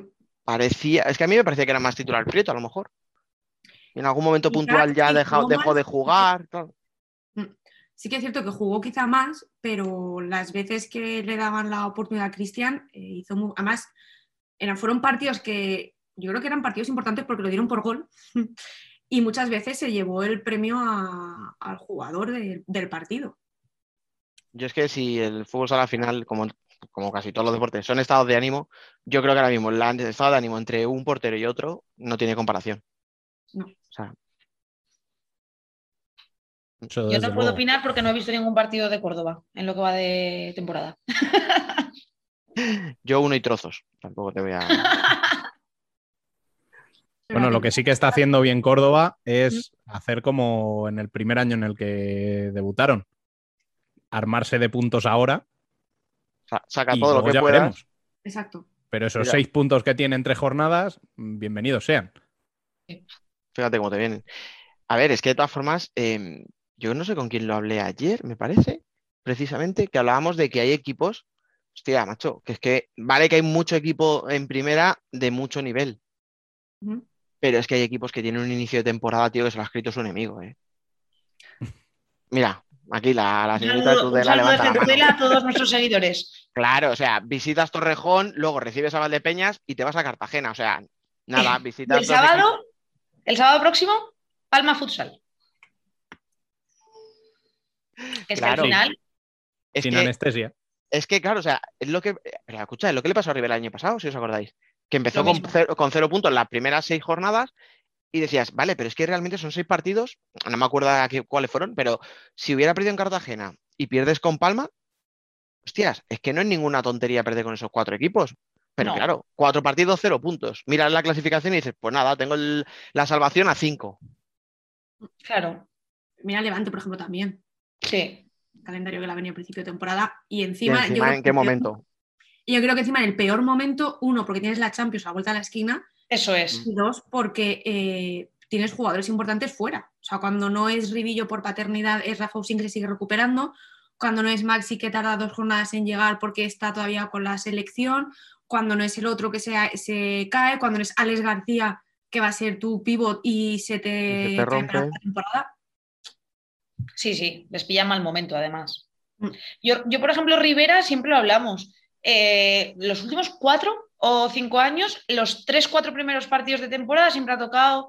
Primer partido de temporada contra el Inter, contra el Barça, contra el Pozo, y los siguientes contra Cartagena, Valdepeñas, que dices, Levante, equipos que dices, "Jo, es que arranco chungo, arranco chungo. Entonces, claro, porque el calendario lo hace la federación, pero si no. ya, no sospecharíamos. Teoría de la conspiración. No, pero es verdad que al final, yo el otro día lo hablaba con mi hermano, que mi hermano me decía, tampoco se puede mirar la clasificación, decir ahora mismo, es que Rivera iba colista. Bueno, has jugado dos partidos y no has ganado ninguno, y el resto de lo que han jugado, algo han puntuado, aunque sea un empate y tienen un punto. Mm. Es verdad que, hombre, lo de ayer nos, pasa de ser, nos saca de ser colistas a los duodécimos, una cosa así. Quiero decir que, que y moralmente cuartos por la cola. Eso es, te, te- te da como un empuje, te da un arranque, pero que es verdad que es muy virtual todo ahora mismo. O sea, que, Mm. que fijarte ahora mismo en los puntos, pues mirar los emparejamientos que ha habido, igual entiendes muchas victorias de uno o muchas derrotas de otro. Oye, pero es que entender. estoy viendo el calendario y estamos hablando del calendario de Rivera o de, o de, o de Levante, pero es que el de Manzanares. eh, Tela. O otro. O sea, es que empezó por Sota, Inter, El Pozo y ahora le sigue Jaén, Zaragoza, Barça, Córdoba, Levante, Rivera. Es que te la he. Tela. Claro, es que eso a un equipo recién ascendido, eh, hostias, Es que te es lo que te digo, o sea. Sí. Pero- llegas, llegas a primera, subes a primera, te, te ponen la carta de presentación, te vas a enfrentar a contra esto y dices, me, me voy abajo, adiós, por miedo, ¿sabes? O sea, hasta luego. A ver, que dos partidos han sumado un punto. sí, eso es verdad. Sí, tres, Sí, sí. pero escucha, es que eh, al final es verdad lo que digo, o sea, lo que, es, lo que os decía al principio, que al final es verdad que hay siete equipos que por potencial te tienen que ganar, ¿vale? Pero son 15.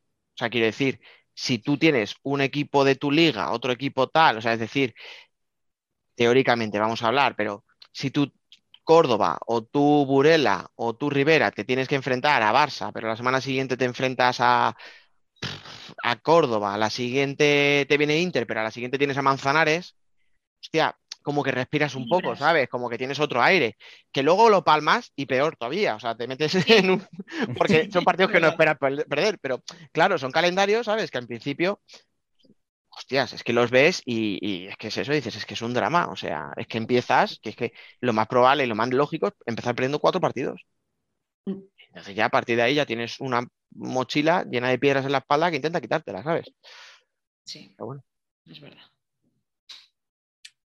Bueno, y a mí me gustaría también hablar eh, de ese Shota Jaén, porque hablábamos de Shota como un equipo que quizá no había empezado la temporada especialmente bien, pero luego le acabas empatando al Pozo y le ganas a Jaén, que no había perdido en los dos partidos que llevaba todavía. Yo creo que el empate de la jornada pasada ante el Pozo le ha dado vida, mucha vida al equipo, al Sota, y se vio contra Jaén, ¿no? El Sota que yo vi la semana pasada en Murcia eh, lo dice todo. O sea, la primera parte es como si no estuvieran. Y de repente, cuando peor crees, volvemos otra vez a lo mismo, ¿no? De las remontadas de este fin de semana, cuando peor crees que está el equipo, te empata en el Palacio frente al Pozo. Entonces yo creo que la manera que se consiguió, porque yo hablé después con ellos, me decían, es que nosotros un empate es que no lo firmábamos. Es que ni de coña. Una, por el, por el equipo que está haciendo este año el Pozo, por el, equipo que tienen, y luego porque nosotros, eh, pues como siempre, somos muy jóvenes, hay jugadores nuevos que todavía se están acoplando a lo que pide el entrenador y, un, y para nosotros el empate es como si fueran tres puntos. Entonces yo creo que eso les ha dado vida y el otro día contra Jaén se vio. Es que, escucha, eh, si os dais cuenta, Rivera y, Sota son equipos, o sea, enemigos acérrimos, pero, pero, pero, pero en el fondo, o sea, tienen muchísimas similitudes. O sea, tienes dos entrenadores con sello 100% mm, que sabes cómo van a jugar sus equipos, que les puedes cambiar la plantilla, que les puedes poner lo que quieras, pero sabes que lo van a dar todo, sabes que se van a entregar, que nunca les puedes dar por muertos por más que les metas mm, cuatro goles.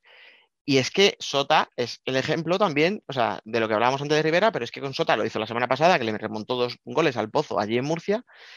Pero claro, no hemos hablado de las grandes remontadas de Sota, porque es verdad que solo perdía de uno, pero mete tres goles en los últimos cinco minutos. O sea, pasa del 1-2 al 4-2, de, estar perdiendo y ahí sí que se metía Sota en un lío, porque era un punto en casa contra Manzanares recién ascendido y una derrota contra Jaén, que deberías ahí intentar rascar algo, a, encontrarte con un final de partido, entre comillas, cómodo. Entonces, pero bueno, ¿qué es eso? O sea, esa reggae.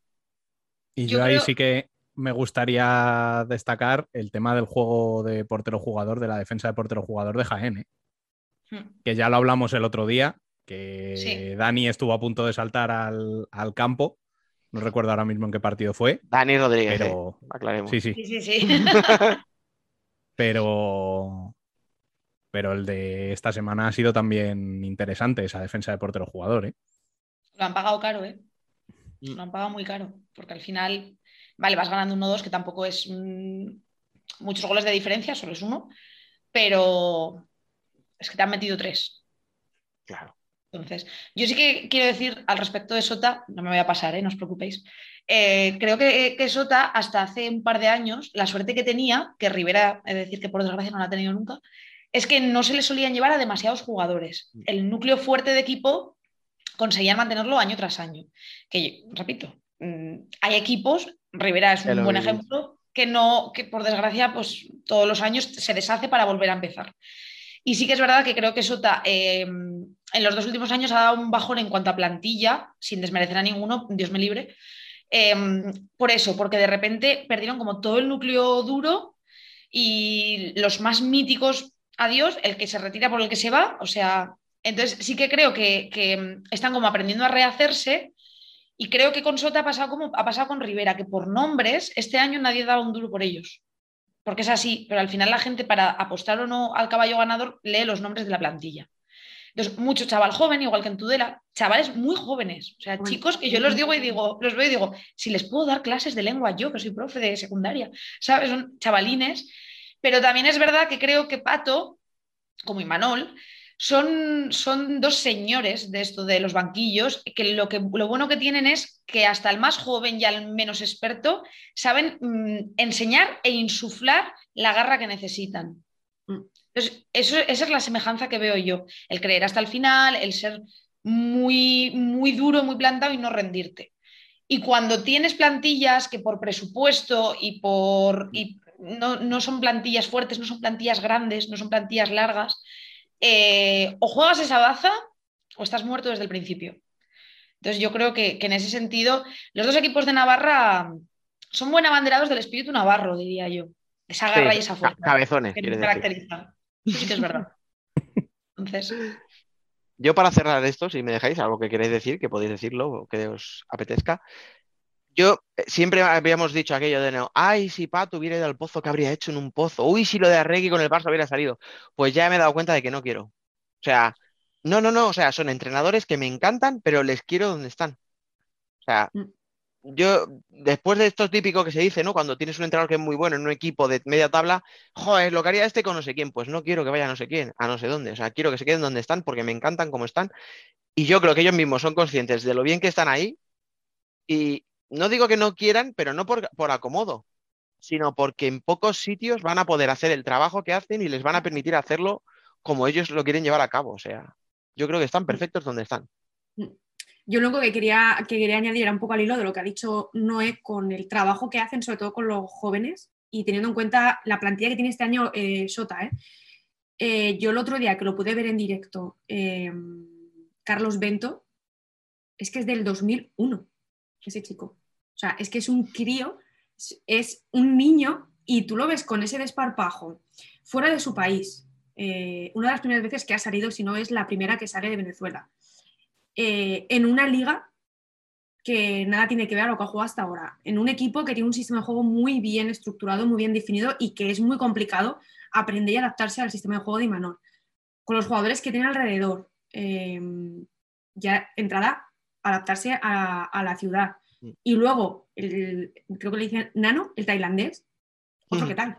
Un poquito más mayor, pero tampoco mucho, ¿eh? O sea, que es del, es del 97, 97-98, si no me equivoco, otro crío. Igual. Entonces yo creo que el trabajo que hace, ya no solamente para, para que se metan dentro de su sistema, sino para que se acoplen y parezca que están jugando en sota toda la vida. Y son niños. pero porque les dan confianza. O sea, el Mm. año pasado Dani Zurdo viene de segunda B, le da minutos y le dice, toma la camiseta de portero jugador, que es Mm. una de las insignias de, de Sota. Pero es que este año se la da a Bento. Mm. Claro, o sea, un chaval de 20 años que acaba de llegar de Venezuela, que su liga no tiene nada que ver con la nuestra, porque es otro ritmo, porque es otro estilo, porque no sé qué, y con 20 años recién llegado le dice, toma, ponte la camiseta de portero jugador. Mm. Que nos puede parecer, o sea, que, que da igual llevar esa que llevar otra en el juego de 5 porque todos hacen lo mismo, no. Es que, o sea, es que el que lleva esa camiseta tienes la responsabilidad de intentar meter gol, pero también tienes que mirar para atrás. Y tienes que correr al banquillo a cambiarte, y tienes que saber si puedes ir o tienes que volver a la portería. O sea, quiero decir que es que, o sea, tienes que darles esa responsabilidad y que esos chicos vean que de verdad se confía en ellos, que es la diferencia con otros muchos. Sí que es cierto que el caso de, de Imanol con Dani Zurdo, e Imanol sigue a Dani desde hace muchísimo tiempo, ¿eh? desde hace muchísimos años cuando era un crío, ya que al final por mm, ciertos motivos personales y deportivos nunca se ha ido Dani de, de- no salió a Sota. Y yo creo que lo que hizo el año pasado con él fue decirle, yo llevo años detrás de ti, he conseguido que vengas, estás aquí y esta confianza que tengo siempre en ti, la quiero, o sea, te la demuestro y te doy esa responsabilidad. Y Dani no ha fallado, ¿no? Entonces yo creo que con Bento, con perdón, ¿eh? la expresión, pero es que joder, es que da gusto verle jugar con la edad que tiene. Si es que cuando no un entrenador, bueno, dale, dale, que iba a cambiar de tema. Ah, no, eso. Que yo iba a decir que creo que la clave de, de entrenadores como los que estamos hablando es que cuando cuentan con chavales jóvenes, eh, no les hacen sentirse jugadores de segundo nivel. Mm. Quiero decir, yo lo que, lo que veo yo en Tudela. eh, Pato este año ha traído a chicos muy jóvenes. O sea, está Nacho, que por cierto ayer fue el que lideró la remontada, que digo yo fue el primero que robó un balón increíble y no se lo pensó, tiró a puerta y fue el primer gol de Rivera, que es un chaval súper joven. Jorge Spin, otro chico súper joven. Carlos Bartolomé, creo que tiene un par de añitos más que los otros dos, pero es que son niños, o sea, son súper jóvenes. Luego también, eh, Pato ha contado ya en los últimos años con, con canteranos. Eh, Uge ahora mismo es segundo capitán del equipo, que menudos galones, eh, porque se los ha ganado por derecho propio, por supuesto, porque Pato le ha dado una confianza increíble. Ahora este año también eh, ha jugado toda la pretemporada con ellos, todos los amistosos de pretemporada y eh, está haciendo eh, toda la pre y todos los entrenamientos actuales un chaval de, del tercera división, Alberto La Huerta, que es un chico de aquí de Tudela, que yo que tengo muy buena relación con él, él, él desde el principio me ha estado contando cómo Pato en todo momento le ha reforzado, le ha dado confianza. Eh, Diego Ríos en Levante, bien por la situación que tiene, por lo que sea, está contando con chavales de, de la cantera, como nuestro amigo Sergi Escolá, eh, les está dando confianza de verdad. Lo que hemos hablado, el gol de, del otro día de Levante contra Palma lo mete uno de estos chavales. A mí me encanta ver cómo entrenadores de la talla de los que estamos hablando, Pato, Imanol, eh, Diego Ríos, le estén dando la oportunidad a chavales, porque luego hay equipos que, en los que se habla mucho de la cantera, pero no vemos eso. Y a mí me gusta cuando, cuando es real, cuando el espectador lo ve y dice, es que de verdad están confiando en ellos y lo que decía Neus, de verdad le están dando responsabilidades que ellos están teniendo el valor de asumirlas y de decir, para adelante comandante, vamos con todo. A mí me parece mmm, genial. Al final los cambios generacionales bien hechos vienen de ahí, de coger a, a chicos muy jóvenes y ya en primera división no hacerles sentir jugadores de segundo nivel dentro del equipo, sino que entren en rotaciones desde el principio, que desde el primer momento sean uno más. Mm. Y me parece maravilloso. Yo cuando veo eso es una cosa que me pone súper feliz. Que los chavales estén teniendo esas oportunidades mm. y que las estén aprovechando. Sí, yo cuando te iba a interrumpir precisamente iba a hablar de Diego Ríos. Y no por un chaval de 18, pero sí por un chaval de 24, por Esteban que yo me acuerdo cuando hablé con él, eh, joder, al final del año pasado todos dijimos, hostia, viene Ribillo, y viene Usin, y Arasa, y no sé qué, y todos nombres que conocían mucho, y viene Esteban, ah, bueno, vale, eh, sí. Y resulta que se convierte en imprescindible, máximo goleador del equipo, hostia, al punto de que llega al Partido Comunista y te suelta un pastizal para llevarse a Rusia. Eh, y, hasta el punto de que ahora es un drama el levante la posición de pivot, o sea, y yo me acuerdo que lo hablaba con él, le, y él me decía, es que yo llevaba detrás de Esteban muchos años. Que es que me acuerdo ahora por el ejemplo que decías tú de Dani Zurdo, Neus. Y, y claro, yo decía, es que se nota cuando tú tienes confianza en un chico y te vuelcas con él y le enseñas y le haces mejor jugador, pero es que él también aprende y recibe y, esa confianza hace que te escuche más, que esté más atento, que quiera esforzarse. al final es como un poco una relación de un niño y un padre, ¿sabes? O sea, al final eh, cuando tú tienes a un entrenador, y en este caso no hay tanta diferencia de edad, porque es un entrenador muy joven, en el de Imanol con, con Dani Zurdo, con Bento, sí que, lo, sí que casi podría ser una relación de padre e hijo perfectamente. Pero se nota cuando confían en ti y cuando te dan esa confianza y cuando te hablan como alguien que, saben que puede aportar y no como, pues es que mira, no tengo otra cosa, eh, no tenemos un duro y chaval, a la pista. No, no, o sea, se nota cuando hay confianza, cuando te apoyan y cuando... Y eso, joder, se ve, si es que es lo que necesitamos al final, si es lo que hablamos siempre, o sea, hay que darle confianza a los chavales, pero porque creas en ellos, no porque no te queden más huevos. Mm, más el caso que estás diciendo de Diego con, Esteban, por otro trabajo yo ah, tuve que acudir a un clinic de entrenadores que, que dio Diego Ríos y en uno de los ejemplos de jugadores. Era Esteban, ¿no? Él decía, yo le meto mucha caña, porque tiene muy buenas cualidades, porque me gusta todo lo que hace. Eh, para mí es un referente cuando ataca y también es un referente cómo defiende. Dice, sí es verdad que esa manera que tiene, a lo mejor quizá de moverse, de agacharse hasta el suelo, de sacar el culo para afuera, como hace Esteban, eh, lo hace él, pero le funciona. Y muchas veces él, lo que era claro con Esteban era la mirada, la mirada, la mirada, la mirada. Muy, sí, tienes que mirar al rival, pero mira a los lados, mira para un lado, mira para otro, mira de vez en cuando para atrás, aunque tengas al rival delante, porque nunca sabes quién puedes tener. Era, era siempre Esteban en la boca, Esteban en la boca. Lo ponía como ejemplo en prácticamente todo, ¿no? Y eso al final es que se veían los partidos. Cuando Esteban estaba en pista, eh, cómo le hablaba Diego Ríos y cómo reaccionaba Esteban. Mm. Y como has dicho, pues ahora tiene una papeleta muy gorda Levante. Bueno, eh, y llevamos todo este tiempo de debate y aún no hemos hablado del derby catalán. Ni de otro partido del que yo a lo mejor tendría ganas de hablar, pero bueno, hablemos del derby catalán, no pasa nada. que... No, venga, empezar, empezar. ¿Empiezo yo? Me da igual, ¿eh? Venga, dale. Eh, a ver, me espera, sinceramente, me esperaba mucho más de Industrias por lo que hemos visto en otros partidos, en otros derbis y como lo hemos visto en casa. Yo cuando vi que iban ya 0-3 dije, madre mía, mm, hasta aquí hemos llegado, pero eh, ahí está Javier Rodríguez y creo que ese tiempo muerto eh, es que, hablando mal, joder, es que me entro ganas de irme a mí a Santa Coloma y ponerme a jugar, sinceramente.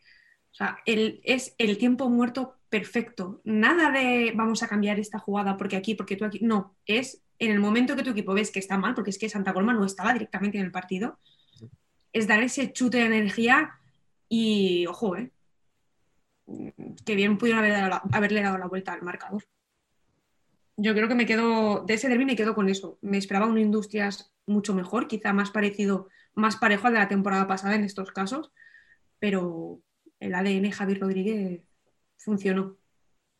Que si eres Javi.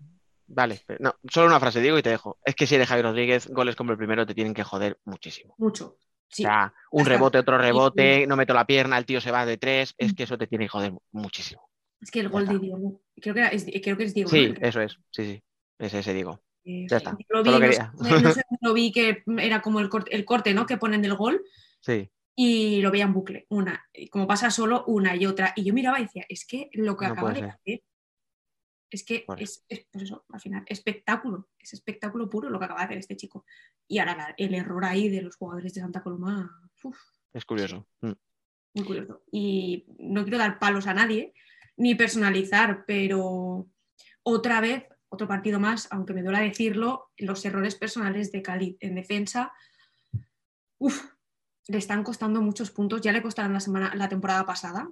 Eh, mm. Yo creo que el que más le costó fue en esa Final Four de la Copa del Rey de Málaga.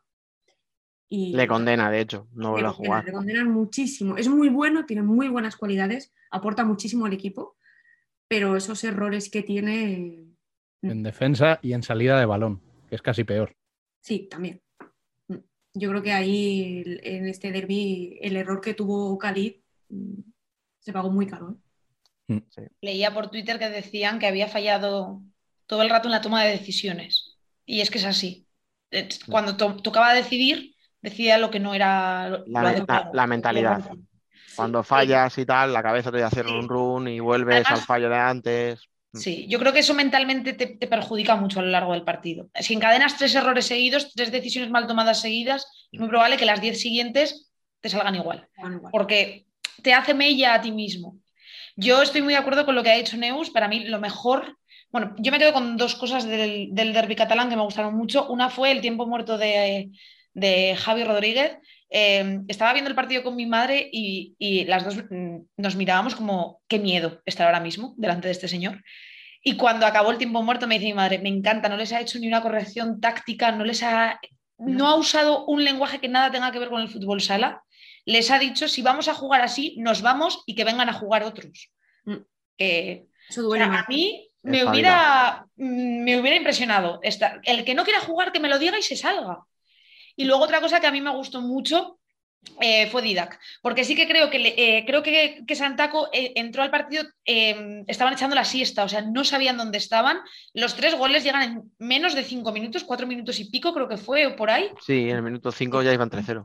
Por eso, o sea, es que fue un visto y no visto que yo decía, vamos a ver, Javi, mm, muy correcto, pide en ese momento el tiempo muerto, los mete en vereda y es verdad que Santaco empezó a jugar mejor dentro de que pues lo que hablamos, ¿no? Ya contra todo un Barça tienes un resultado ya de por sí muy adverso desde el principio. Y sí que es verdad que los momentos en los que igual Santa Coloma pudo generar más peligro, mm. para mí una vez más Dida que estuvo espectacular, espectacular. Y cada vez que sale del con el balón en los pies de la portería yo me vuelvo loca, o sea, me encanta.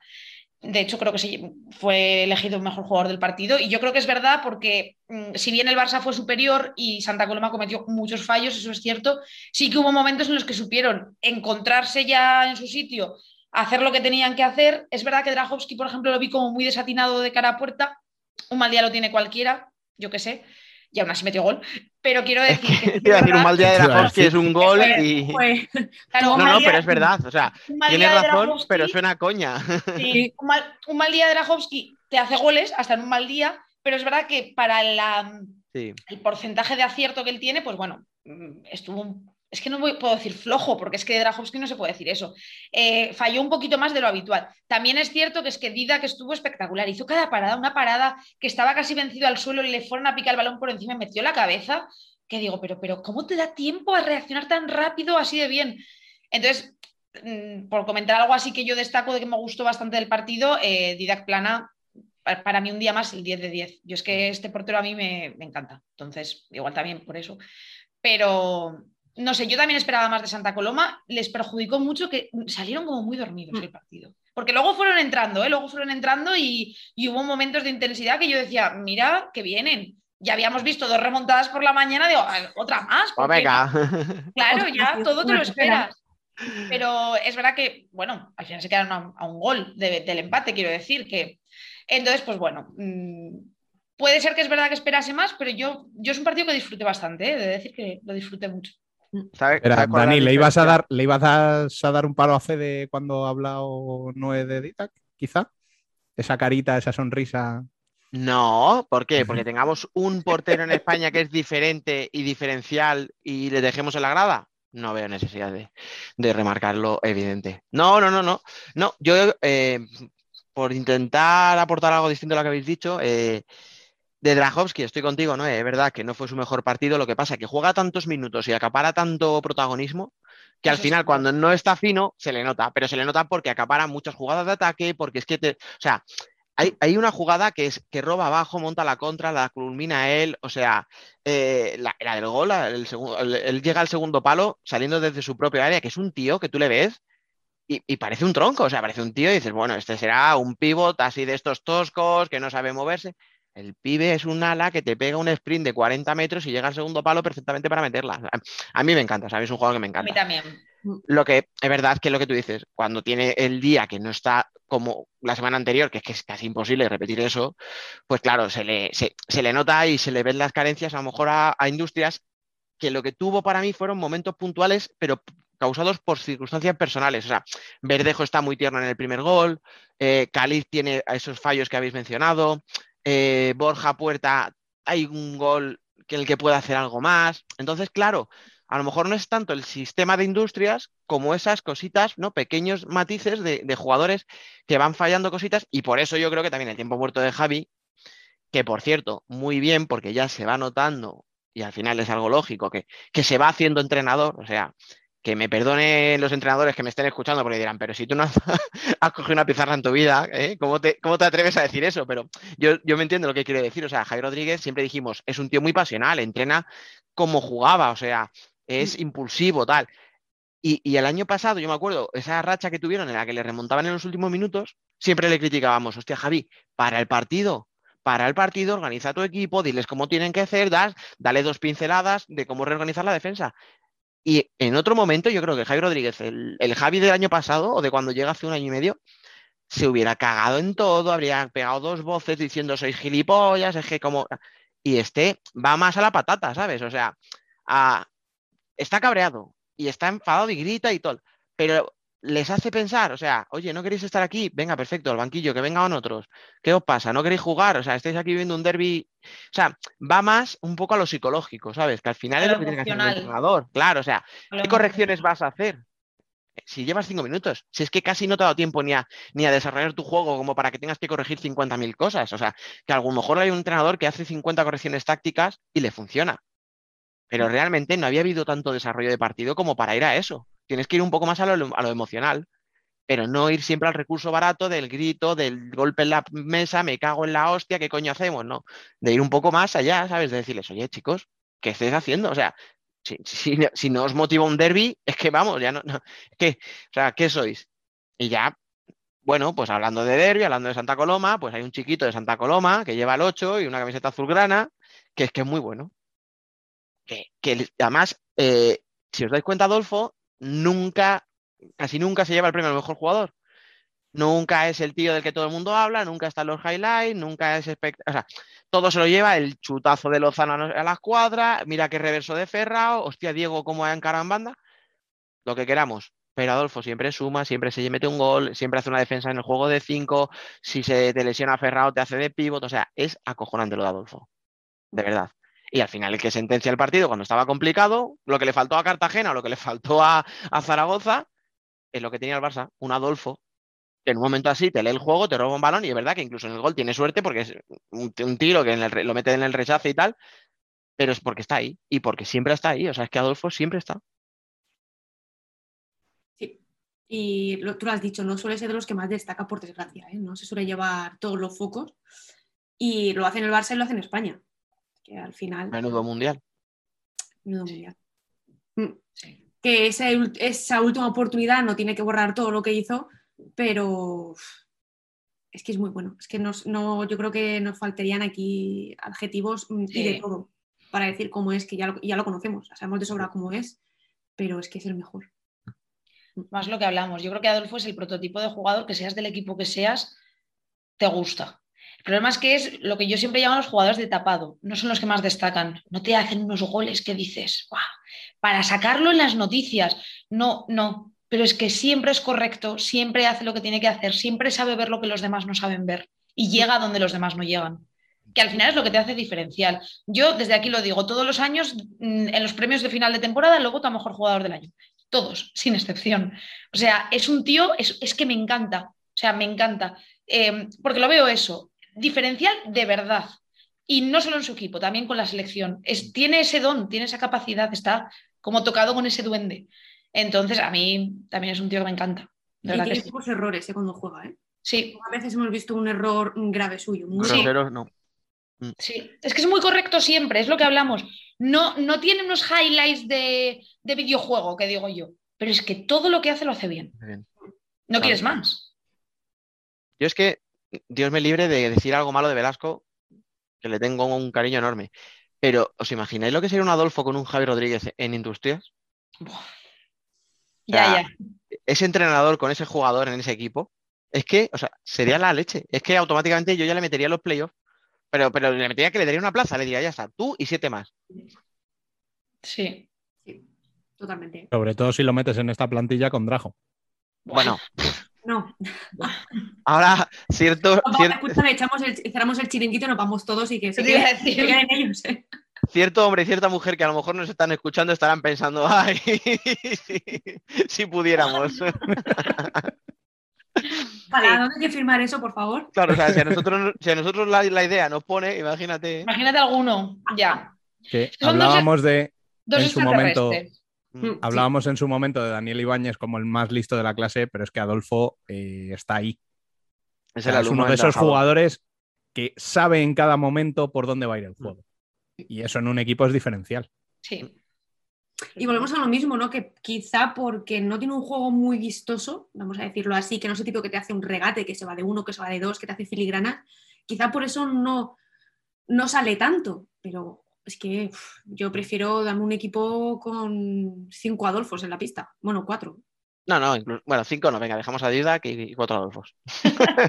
Antes que tener uno que te hace muchas filigranas, que sale, que wow, la jugada, el golazo, Sí, ya, pero luego el resto de partido, ¿qué? ahí está. Y es que él lo hace todo bien. O sea, es que Por todo. Sí. Eso es verdad. No nos gusta Adolfo, no. Que va, no. No. No. No, no, no. ¿Club de Para que, fans lo- dónde? pa- pa que luego digan que solo damos palos, madre mía. Eso Menuda es. sesión de baño y masaje, ¿eh? ya. Bueno, Dani, tú querías hablar del partido en el que has estado presente este fin de semana, ¿no? Hombre, es que, a ver, o sea, llevo cinco, ¿cuánto? ¿Cinco meses? Casi, no, tres meses y pico, casi cuatro. Venga, da igual. Llevo cuatro meses sin pisar Torrejón. O sea, veo un partido espectacular y aquí no hablamos de Inter, claro, como es Inter, ¿no? claro, es que es, que Inter Corner, es que no solo habláis de Inter, es que, hombre, por favor. Pues ahora no quiero hablar de Inter. Bueno, pues habla del público. Eh, pues venga, voy a empezar por ahí, no, voy a empezar por ahí porque voy a decir algo que nunca jamás se ha dicho. Y es que la afición de Valdepeñas es la hostia. A que nunca se había hablado, ¿eh? De- ¿no? Jamás, Primera jamás. noticia, oye. Pues os Sí. cuento, os cuento, son unos, son unos chiquitos y unas chiquitas de azul que Sí. están mal de la cabeza. o sea, es que se te plantan en la jornada 3, que no es que sea la jornada 30, no es un playoff, no, no, es que estaba, está recién empezada la liga y se te presentan allí, pues, ¿qué, te- qué os digo yo? Mil, no sé cuántas entradas habría a la venta, pues todas las, que- salieron seguramente las compraron ellos. O sea, eh, de verdad espectacular, ¿eh? La gente, o sea. Luego tienen sus cosas. Van perdiendo 4-0, quedan 3 minutos y se ponen a gritar eh, que si les han robado el partido por un- una falta. Pero bueno, esas son las cosas que tiene. Pero de verdad, o sea, se desplazan a- masivamente, animan los 40 minutos. O sea, de verdad, es espectacular. O sea, es una afición que es la hostia. Y se echaba de menos, ¿eh? Eh, Joder, No digo solamente a esa afición, sino el, el ambiente. joder, que puedan viajar, que puedan desplazarse a otros partidos. Mm. Ya lo vimos cuando estaban allí en la caldera, imagínate. Pero se echaba de menos el tener afición de otro equipo en otro pabellón. Y sabe- sabemos cómo es la afición de Valdepeñas y estaban deseando que en cuanto tuviera un, un desplazamiento cercano, eh, Sí. iban a salir. Está claro. Sí, O sea, sí, sí. Bueno, escucha, tú has vivido el año pasado, por desgracia, partidos cuando empezó la temporada en pabellones completamente vacíos. vacíos. O sea, jugadores, cuerpos técnicos, cuatro de prensa y poco más, porque a veces no iban ni los presidentes ni, ni los directivos del club. Mm. Y, y Rubén lo ha visto conmigo y lo hablábamos, decían, es que tengo una sensación de un entrenamiento, tío. O sea, sí, me pasó. no, pare- no, no eran partidos con. O sea, entonces tú ves, comparas eso con lo de ayer, y así ya voy a hacer el enlace con el partido. La intensidad esa que se vivió ayer en el partido, por parte de los dos equipos, ¿eh? Porque Inter gana, gana bien, o sea, merecidamente. eh, Valdepeñas comete muchos errores, pero no se rinden. O sea, Valdepeñas no se rinde. Eh, Inter se entrega. Os lo contaba antes fuera de micro, lo voy a repetir ahora. eh, la- hay una jugada de Martel a falta de 5 segundos que se tira a rebañar un balón al suelo que se podía haber comido la valla porque sale deslizando hacia, hacia afuera. Quedaban 5 segundos y el partido iba 4-0. Mm. Y, y, pero no, no, o sea, Tino ha conseguido que no se conciba no pelear un balón. O sea, esos partidos en los que vemos los últimos 10 segundos, ojo que es totalmente razonable, esos últimos 10 segundos donde ya eh, se deja el balón quieto y se van todos los jugadores a, saludarse y tal, eh, en un partido con Valdepeñas o en un partido con Inter ahora mismo parece imposible.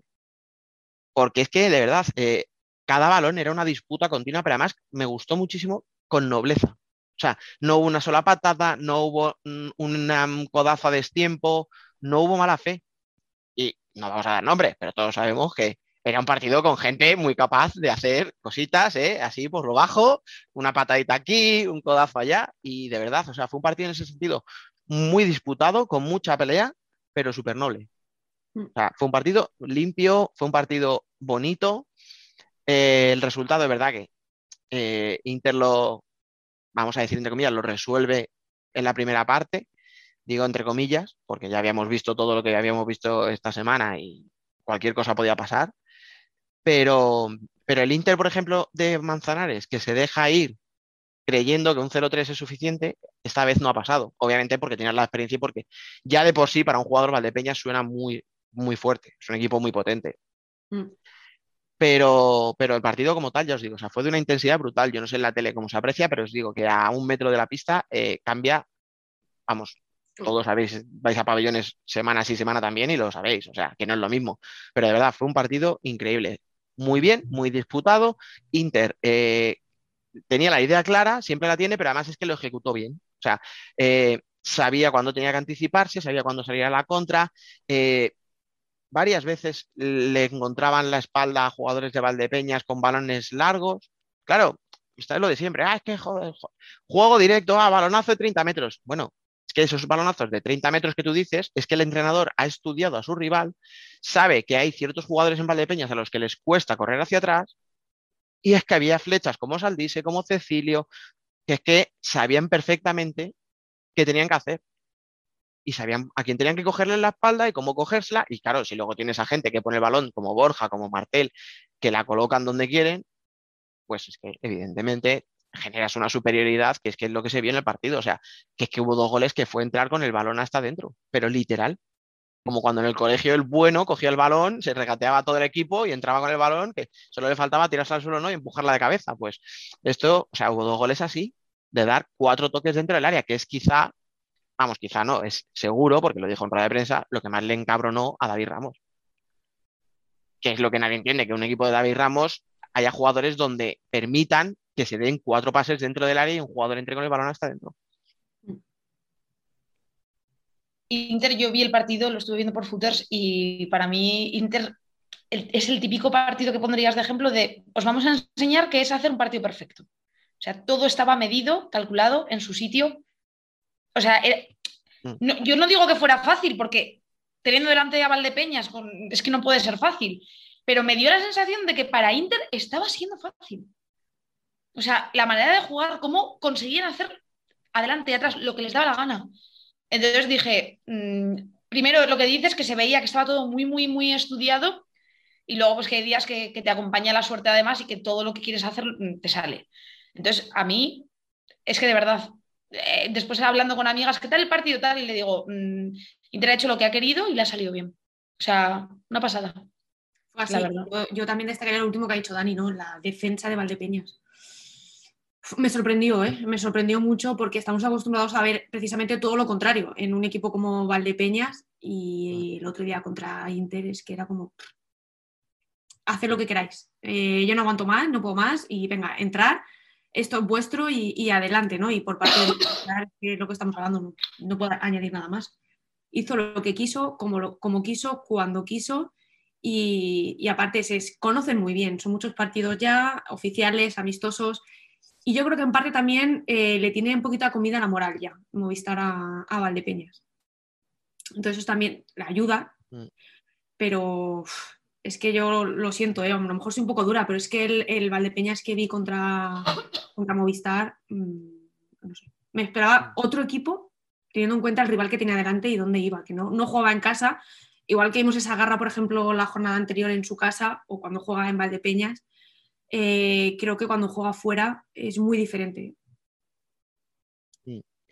Lo que pasa que, a ver, se juntó que a lo mejor defensivamente no fue su mejor partido, en concreto de varios jugadores, tampoco es necesario a lo mejor remarcar, porque yo creo que si te ponen los goles, se, ve, o sea, por desgracia hay jugadores que salen en la foto en dos o tres goles, o sea que es bastante evidente. Se junta eso, se junta eh, que David Ramos el año pasado tenía a Mateus Prea, que nos gustaba más, nos gustaba menos, pero, pero era un pivot, era un pivot de referencia. Este año no lo tiene, tiene que cambiar el estilo de juego, quiere adaptarlo a, a un pivot como Humberto, que no es para nada lo mismo.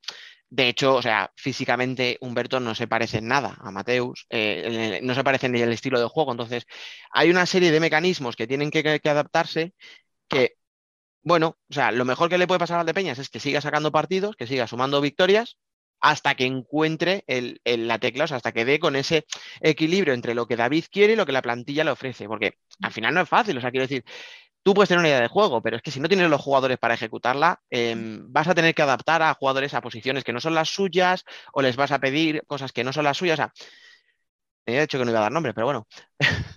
Chino y Catela, por ejemplo, son dos jugones, pero son dos jugones que todos destacamos porque Catela tiene muchísimo regate, Catela eh, desborda, Catela tiene imaginación, Chino le pega que la revienta, Chino tiene visión de juego, que no se suele hablar tanto a lo mejor de, de, esos pases que puede dar, tal, pero son dos jugadores a los que les cuesta ir hacia atrás.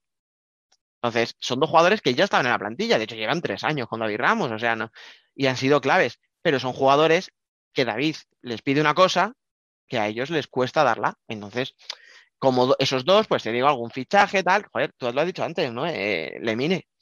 Lemine era un jugadorazo capital en Rivera. Y ayer jugaba a ratitos muy pequeños. Y yo Mm, le veía incluso despistado en la pista.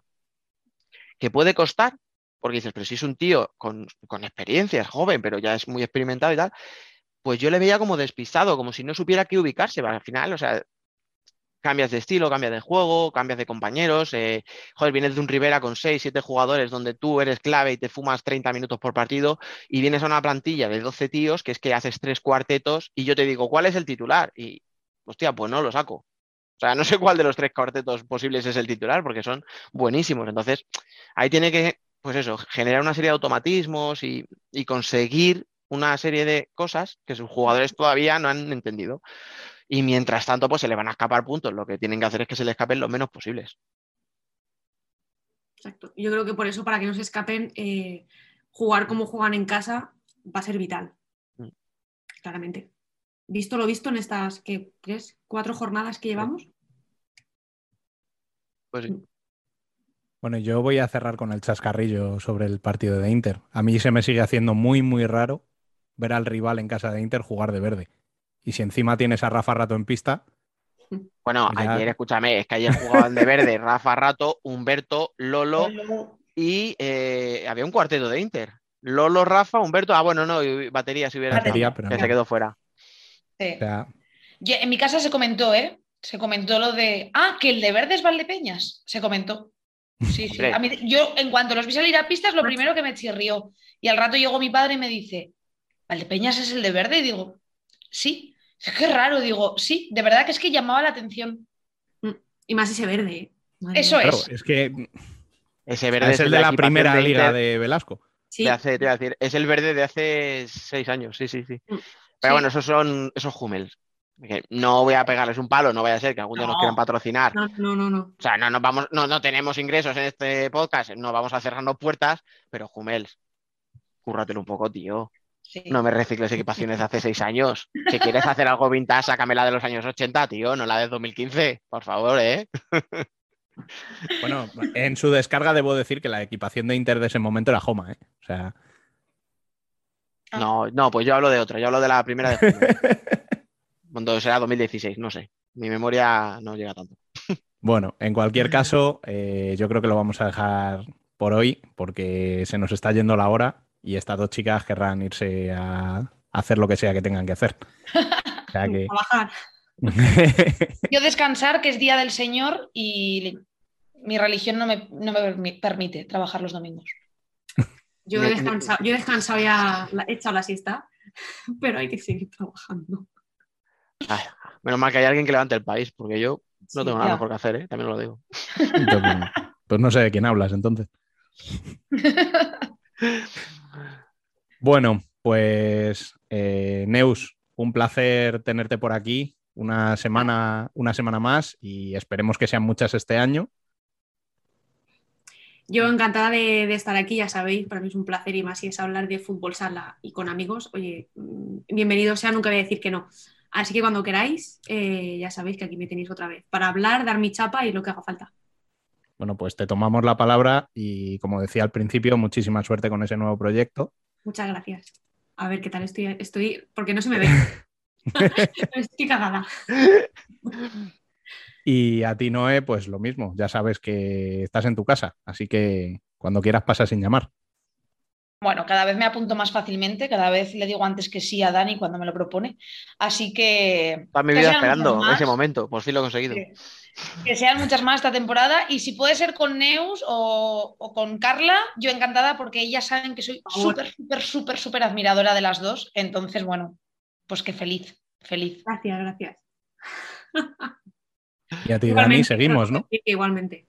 Sí, yo ya después de lo que han dicho estas dos mujeres, yo me voy a callar. Ah, os digo, hasta ahora que seguimos y ya está.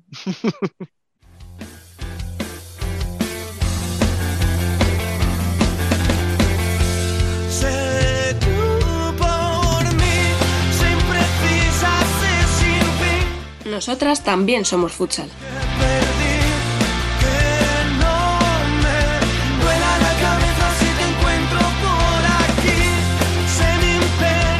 Bueno, y después del debate, vamos ya con Ellas son Futsal, en el que tenemos a los colaboradores habituales.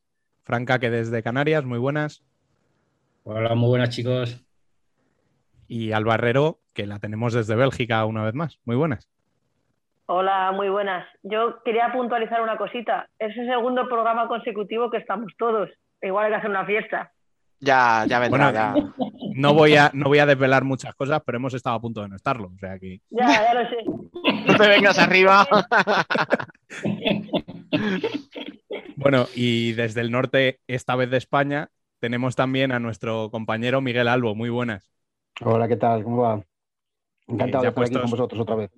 Ya puestos a hablar de la Euro, pues hemos querido contar con una voz autorizada en el fútbol sala femenino. Que Así que internacional. Digo, vaya marrón. bueno, eh, Dani, hablando de la Euro, coméntanos un poco los resultados de los otros grupos y vamos a ver quién se ha clasificado para esa Final Four, aparte de España. Venga, vamos allá. A ver, si, si quisieras ir por el lado rápido, diríamos, han clasificado las cuatro favoritas con pleno de victorias. Vamos a desarrollarlo un poco más. Vamos a desarrollarlo un poco más. Gracias, eh, Daniel. En el grupo 1, venga, hasta luego. grupo 1, Rusia, ha ganado sus tres partidos, ha ganado a Hungría, a Países Bajos y a Bielorrusia. Mm, no vamos a decir fácil, o sea, sufrió un poquito con, con Países Bajos, le ganó 2-1. Eh, con Hungría fue un 3-0, ¿vale? Bueno, mm, ahora analizamos si queréis un poquillo. Eh, en el grupo 2, Portugal, lo mismo. Aquí sí que ha sido bastante, bastante superior. O sea, ha acabado con nueve puntos con un gol a verás de más 26, ¿vale? Le metió seis goles a Eslovenia, le ha metido siete a Polonia y ayer, para nosotros, el sábado, para, para quien nos escuche, le metió 16 a Croacia, que por cierto había ganado a Eslovenia. Sí, nada más. Y en el grupo 3 se ha clasificado Ucrania, quizás era un poquito el grupo un poquito más igualado. Eh, pero igual, pleno de victorias para las ucranianas, también con, con 16 goles a favor y 5 en contra. Sufrieron la primera jornada 5-4 contra la República Checa, 7-0 a Bélgica y en el partido definitivo 4-1 a Finlandia. El grupo 4, pues era el grupo de España, ya sabemos, España clasificada, igual, con 3 de 3. Ganó en el partido inaugural 12-2 a Eslovaquia, en el segundo partido, que todos creíamos más o menos, ¿no? Que era la, la final, por decirlo así, le ganó a Italia sufriendo 2-0 y, y, luego el sábado se impuso sin problemas a Suecia por 7-0. Así que nada, las cuatro mismas de la Euro 2019 a la dos, Euro 2022. ¿Qué os pasa? Por favor, de verdad, esta gente. ¿Qué os pasa, Fran? Venga, suéltalo, que lo escuchen los oyentes. No, no, no, Alba, que se ha, se ha puesto a reír y se ha ido. Como chiquillos, ¿eh? Como chiquillos. Yo aquí dando resultados que... y hablando de. de clasificadas a la Euro y vosotros aquí jugando como los niños en el Pido disculpas a los oyentes, pero es que no he podido parar de reírme con Fran. Es que no lo estáis viendo, pero Bueno, contar, ha cogido una galleta muy, muy disimuladamente para no meter ruido y se la ha metido lentamente en la boca para no meter ruido, pero se ha ido igualmente. sabéis dos cosas. Primero, que se puede silenciar el micrófono para no tener que hacerlo tan disimuladamente. Y segundo, que aunque la gente lo esté escuchando en un podcast, esto sí se está grabando. Y esto se puede subir a las redes sociales. ¿Vale? No digo más. Récords, por favor. Por favor, Rubén, eh, endereza esto. Bueno, vamos a enderezarlo. Eh, ¿Algo que queráis comentar de los otros grupos? Porque luego hablaremos largo y tendido del de España. Venga, va. Ya se O sea, a mí no me ha sorprendido, no me ha sorprendido, me ha sorprendido igual que Ucrania haya sufrido tanto. Sí. O sea, pero los clasificados son los mismos que la, la Eurocopa pasada y, y creo que son las cuatro ligas que más nivel tienen en europeo. O sea, es, es curioso porque poco a poco vemos cómo hay selecciones que van mejorando. O sea, aparte de grandes colaverajes en algunos partidos, pero otros han estado bastante más reñidos, al menos a, nivel de resultado, cosa que igual hace en la pasada pre-europeo, eh, los resultados eran, yo creo que eran bastante más abultados. Entonces creo que ha habido una mejora. De ahí a que yo creo que al ser solamente cuatro, es muy difícil que alguien dé la sorpresa Rusia, España, Portugal, bueno, y Ucrania, que está ahí. Mm. Igual en un futuro una de ocho estaría bien, sería bonito de Mínimo. verlo. Mínimo una de ocho. Pues yo ya pido una de ocho, con una de ocho ya, Con una de cuatro ya nos podemos dar por conformes. con una de cuatro y con tele también me conformo, ¿eh? Pero con una de ocho, Ah, espera, Sí, eh, eh, eh, eso viene luego, eso viene luego. Ese es el siguiente tema, sí. perdón. Yo creo que, yo creo que una de ocho sería interesante para, para el crecimiento de, de otros países, quizás, porque al final, eh, quizás haces un campeonato de ocho y tienes un par de goleadas o tres goleadas que dices tú, un campeonato de Europa y vemos un 10-1. Pero bueno, yo creo que es una selección que participa en un, en un europeo, al final siempre acaba derivando en que haya más niñas que se apunten al fútbol sala, que se vea un poco más todo y que acaben Mm. creciendo los, Mm. los diferentes países. Y bueno, de lo, de lo que bueno, más o menos ya lo habéis comentado todo, yo comentar también, por ejemplo, el tema de Portugal, que parece que lo que hemos visto últimamente en el fútbol sala masculino, también parece que en el femenino sigue, sigue creciendo. Me imagino que será por la inversión de los clubes. Ahí en Portugal apuestan muchísimo los clubes de fútbol por las secciones deportivas. Ahí aparte hay mucha rivalidad, Benfica, Sporting, Porto, Braga, bueno. Entonces yo creo que eso que, sí que se está dando un, un empuje bueno. Fíjate que podría parecer un detalle menor, pero creo que esa rivalidad que tú dices me parece clave. O sea, Mm. tú al final puedes a- montar un equipo de fútbol sala y quieres ganar, pero si tu vecino gana mucho y la gente mira y te mira a la derecha y dice, a ver, estos tienen un equipo campeón de liga cuatro años seguidos, ¿y tú qué tienes? Eso te motiva y te pica y al final, eh, por desgracia, montar un equipo de fútbol sala femenino es relativamente barato. O sea, Es Sí. barato, sí. ¿vale? Digo, por- relativamente por no decir que es muy barato montar un equipo de fútbol sala femenino.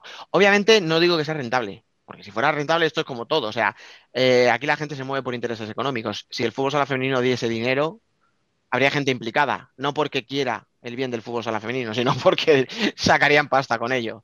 Pero sí que eso que tú dices, esa, ese fomentar la rivalidad, ese, mm, esos piques, yo creo que, que ayudan al crecimiento. Y obviamente, si hay equipos como Benfica, como Sporting, que encima eh, meten pasta y se lo toman más en serio, yo creo que, que es muy necesario. Pero claro, a cambio eso implica, pues eso, que Portugal acaba metiendo 29 goles en tres partidos. Claro. Eso es lo que nos falta aquí. Eso es lo que nos falta aquí. A ver, tampoco es lo que falta, falta. O sea, somos en las mejores ligas a nivel eh, nacional. Sí, eh, no me refería en eso de la liga, me refiero a la hora de invertir y de meterse. Ya. Vale, sí que es cierto que equipos, equipos grandes tipo Sporting o, o Benfica no están metiendo en fútbol sala femenino. Eso sí que es cierto, a nivel, si lo extrapolamos aquí. Pero yo creo que Portugal siempre ha estado ahí. Sí que es cierto que los últimos años, yo creo que, como dice Miguel, eh, junto con el masculino, han dado un salto. Pero cuando muchas veces se juegan amistosos, que juegan España-Portugal, que los vemos de manera constante, yo creo que eh, Portugal tiene Sí, hay igualdad. compromiso a España. Ujú.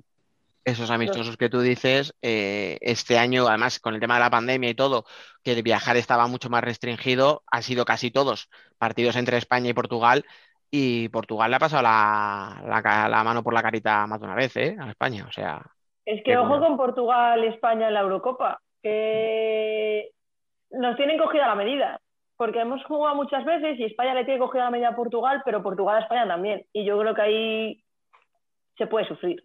No, además, a ver, que venimos de ganarles eh, la Eurocopa en su casa. O sea, es normal que nos Ahí tengan vamos, a muerte. Entonces firmamos que no sea aquí, ¿no? No, mejor que no de aquí. ¿cómo que no? Yo quiero ir a verlo, joder. Yo, yo propongo, propongo sede, porque digo, bueno, pues ya que la masculina se va a hacer en Países Bajos, que Sorpresa, si no Bélgica. Países Bajos, Bélgica está al lado.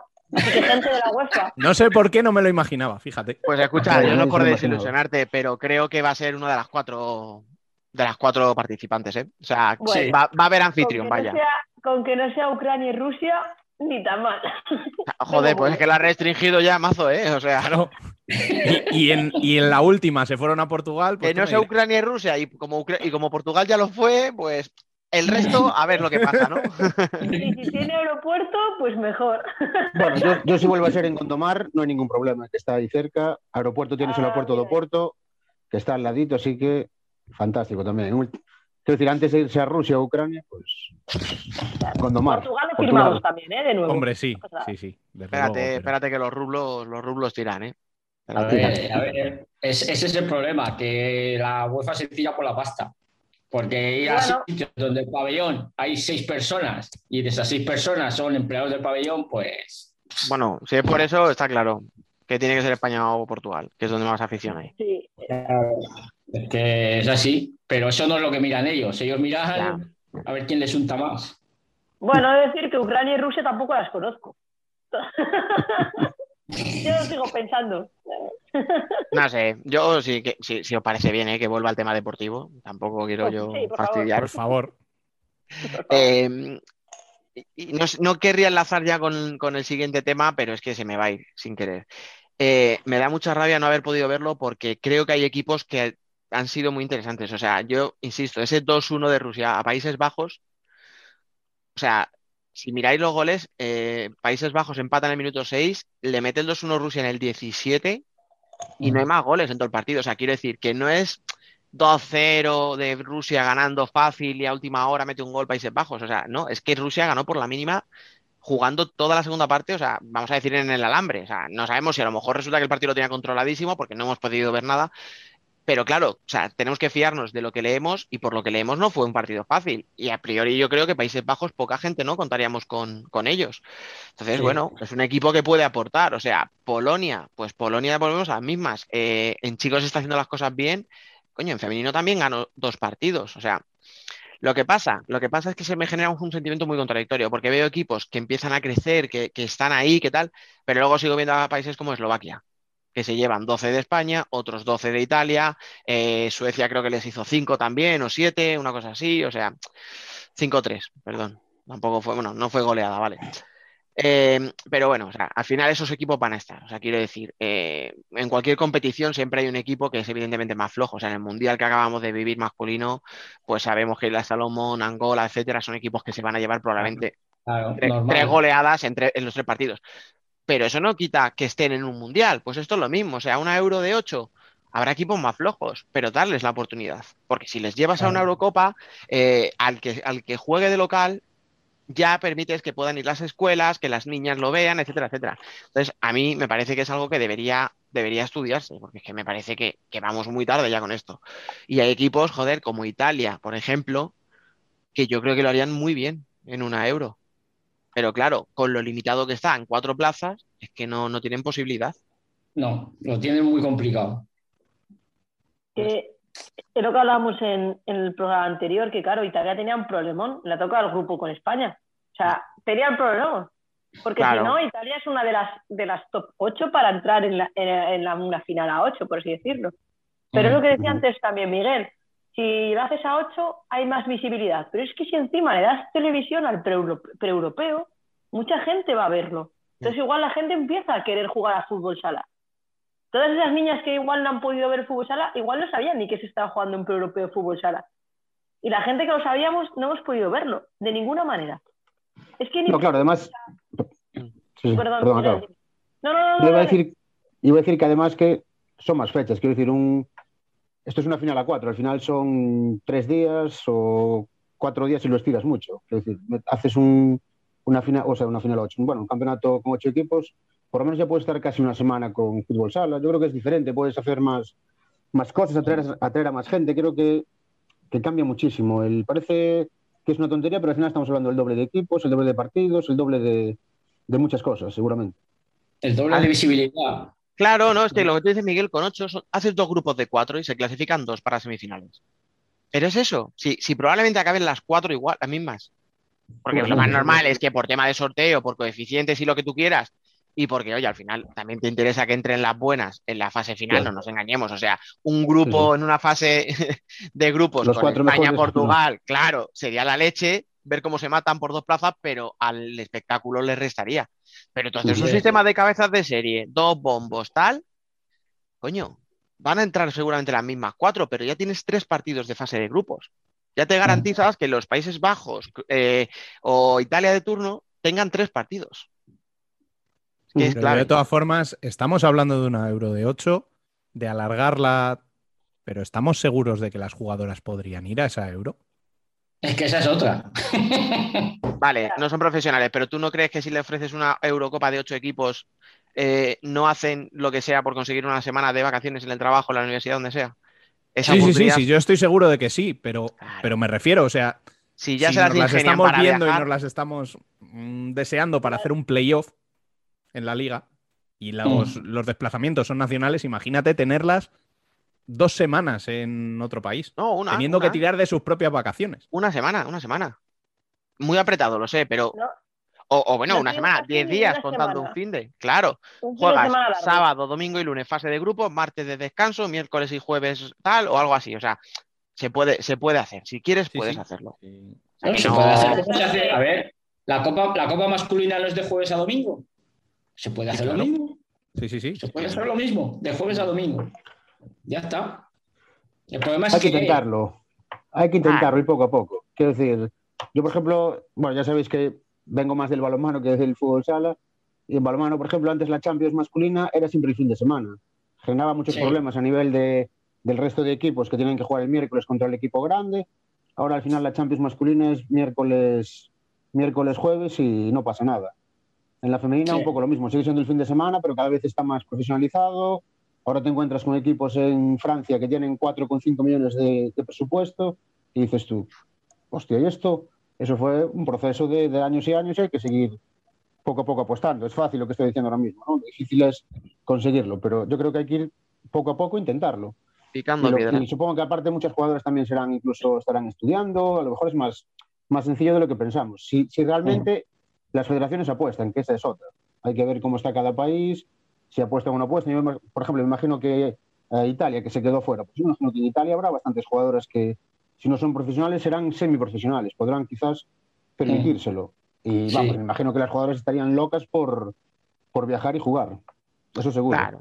Por eso digo Yo que ahora no- yo entiendo lo que dice. Rubén, pero es si tú, jugadora, eh, te buscas la vida para un viernes viajar con tu equipo porque juegas el sábado a 2000, a 2000 no, perdón, pero a 1000 kilómetros de tu casa y tienes que ir en bus, hostia, yo estoy seguro de que si tú le dices cada dos años una Eurocopa y saca una semana donde sea, yo estoy seguro de que lo sacarían. Y lo sacarían Sí. encantado de la vida porque ellas son las que más quieren y las que más hacen por, por tener visibilidad. O sea, entonces, pero bueno, es que hay que tener interés, hay que dejar que las federaciones, pues eso, bueno, en fin, una serie de cosas que, que a día de hoy siguen siendo una utopía, por mucho que digamos. Sí, es imposible.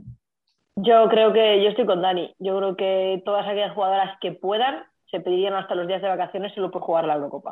O sea, A ver, de eso- está claro. Y, El problema, y lo que dice el Miguel, que es cierto que en Italia, o sea, ahora no sé, porque sé que tuvieron problemas económicos, pero hace unos años Italia era liga mm, semiprofesional que se llevaba mucha gente española de, de aquí porque pagaba y, y la gente vivía del fútbol sala.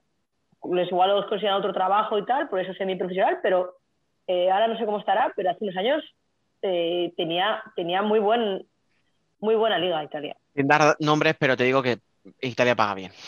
Sí. Italia- eh, sí, sí, sí, sí, sí, Italia. Me consta. Ahora no sé, ¿eh? pero hace unos cinco años Sí. paga bien. O sea, Sigue, pagando bien. Seguramente- Y, ahora, ahora sigue pagando bien y sigue habiendo bastantes jugadoras españolas. Sí, claro, quizás le paga mejor a las de fuera, pero, o sea, a las que vienen del extranjero, pero Sí. yo creo que aquí hubo jugadores, por ejemplo, no sé, que, que Leti estuvieron en Italia, Leti estuvo muchísimos años en Italia, me imagino que no estaría perdiendo dinero, no, No. supongo, vaya, pero, o, a lo mejor le- tenía un trabajo al, al margen, no lo sé. Pero el problema de Italia es que creo que, como en el masculino también pasa, que a veces a algunos se le cruza el cable y desaparecen los equipos Mm. casi sin darse Sí. cuenta la gente. Pero Mm. al margen de eso, creo que tienen una liga más o menos estructurada. Entras en la, en la página de la federación y hay una. Bueno, está bien, puedes ver los resultados fácil, clasificación, incluso yo creo que bastantes partidos por streaming. Sí, yo creo que todos, que por la plataforma esta de mejor a, Facebook. los de, a las Sí. de fuera que a las de casa. Eso ya es un tema. Bueno, aparte. pero eso sabes que pasa en todos los sitios. En O en casi ¿no? todos, en casi todos. No voy a ser injusto y voy a decir en todos, pero en muchos. Sí que es verdad. Bueno, y eh, un poco al hilo de eso, eh, ya veis que el debate deportivo está siendo mínimo, porque es que no podemos ver absolutamente nada. No. Entonces, eh, Yo os dejo el micro abierto para que os explayéis, porque es que mm, así, desde mi punto de vista, me parece vergonzoso que un campeonato de Europa no cuente con un streaming. Es que mira con lo que nos conformamos. Perdona, Alba, que con sé un que querías streaming, hablar. si es que no necesito más. Sé que querías hablar, Alba, pero es que es eso, un puñetero streaming. No pedíamos que teledeporte, que gol. No, no, un puñetero streaming. Aunque fuera pirata. En fin, perdón, Alba. Es que a mí me vale hasta con alguien grabando en un Instagram directo. O sea, algo. Algo que fuese poder ver los partidos. Es que una vergüenza que no se haya podido ver los partidos. Y me da igual de quién es la culpa. Si de la UEFA, de las federaciones, de quien organizó, me da igual. Al final pasa como siempre, que el que pierde es el fútbol sala. Y los que Sí. pierden son los que queremos ver el fútbol sala. Y pierde el fútbol sala femenino. Y ya está bien, tío, estamos en 2021 y no puede ser que un un pre-europeo no tenga eh, televisión. No tenga, es una vergüenza. Mira, yo creo que todo eso lo resume un tuit que puso Dani, que no sé qué, por un belga que estuviera allí, que grabara y que... Que me conformaba, sí, sí, que me conformaba con alguien que estuviera grabando desde el móvil, tío, ya en la pista, efectivamente. ese tuit ya es Sí. para... Ese, ese tuit resume la vergüenza que es. Que Bueno, no se de puede hecho, igual, igual la federación le escuchó y de ahí los Sí. resúmenes, ¿no? Sí, yo creo O sea, que, que debió del Ebro. Debió del Ebro y por eso. Que, que también sería mejorable el tiro de cámara, seguramente. Ya, también, pero bueno. porque estaba, estaba la grada vacía. digo, pero bueno, no sé si había derechos de la televisión sueca, que a lo mejor también podía ser algo de eso. No sé si había algo de eso, pero el tiro de cámara con la grada vacía podías, no sé, se me ocurre subir un poco más, A mí, tío, más arriba y centrarlo. no, con esto no estoy diciendo que sea culpa de la federación, pero con la pasta que se mueve la federación, tío, con lo poquito, que es que necesitas un móvil, si es que ya ni, uno- ni una cámara de vídeo profesional, porque con los móviles que hay hoy día, tío, con un móvil, un trípode y una conexión a internet, Ya está. que no seamos capaces de retransmitir los partidos. Si es que, ¿sabes qué pasa? Que es que eh, nosotros nos tiramos una semana hablando de la, del pre-europeo. De si hablamos con la seleccionadora, de si esto, lo otro, que cómo van a jugar, que si las rivales, que no sé qué. Y luego llega el partido, que es lo que queremos de verdad, y estamos, o estoy por lo menos como un imbécil con el móvil en la mano, actualizando la página de la UEFA por una mierda de Sí. timeline donde solo me va poniendo remate de no sé quién, remate de no sé cuántas, fulanita hace falta.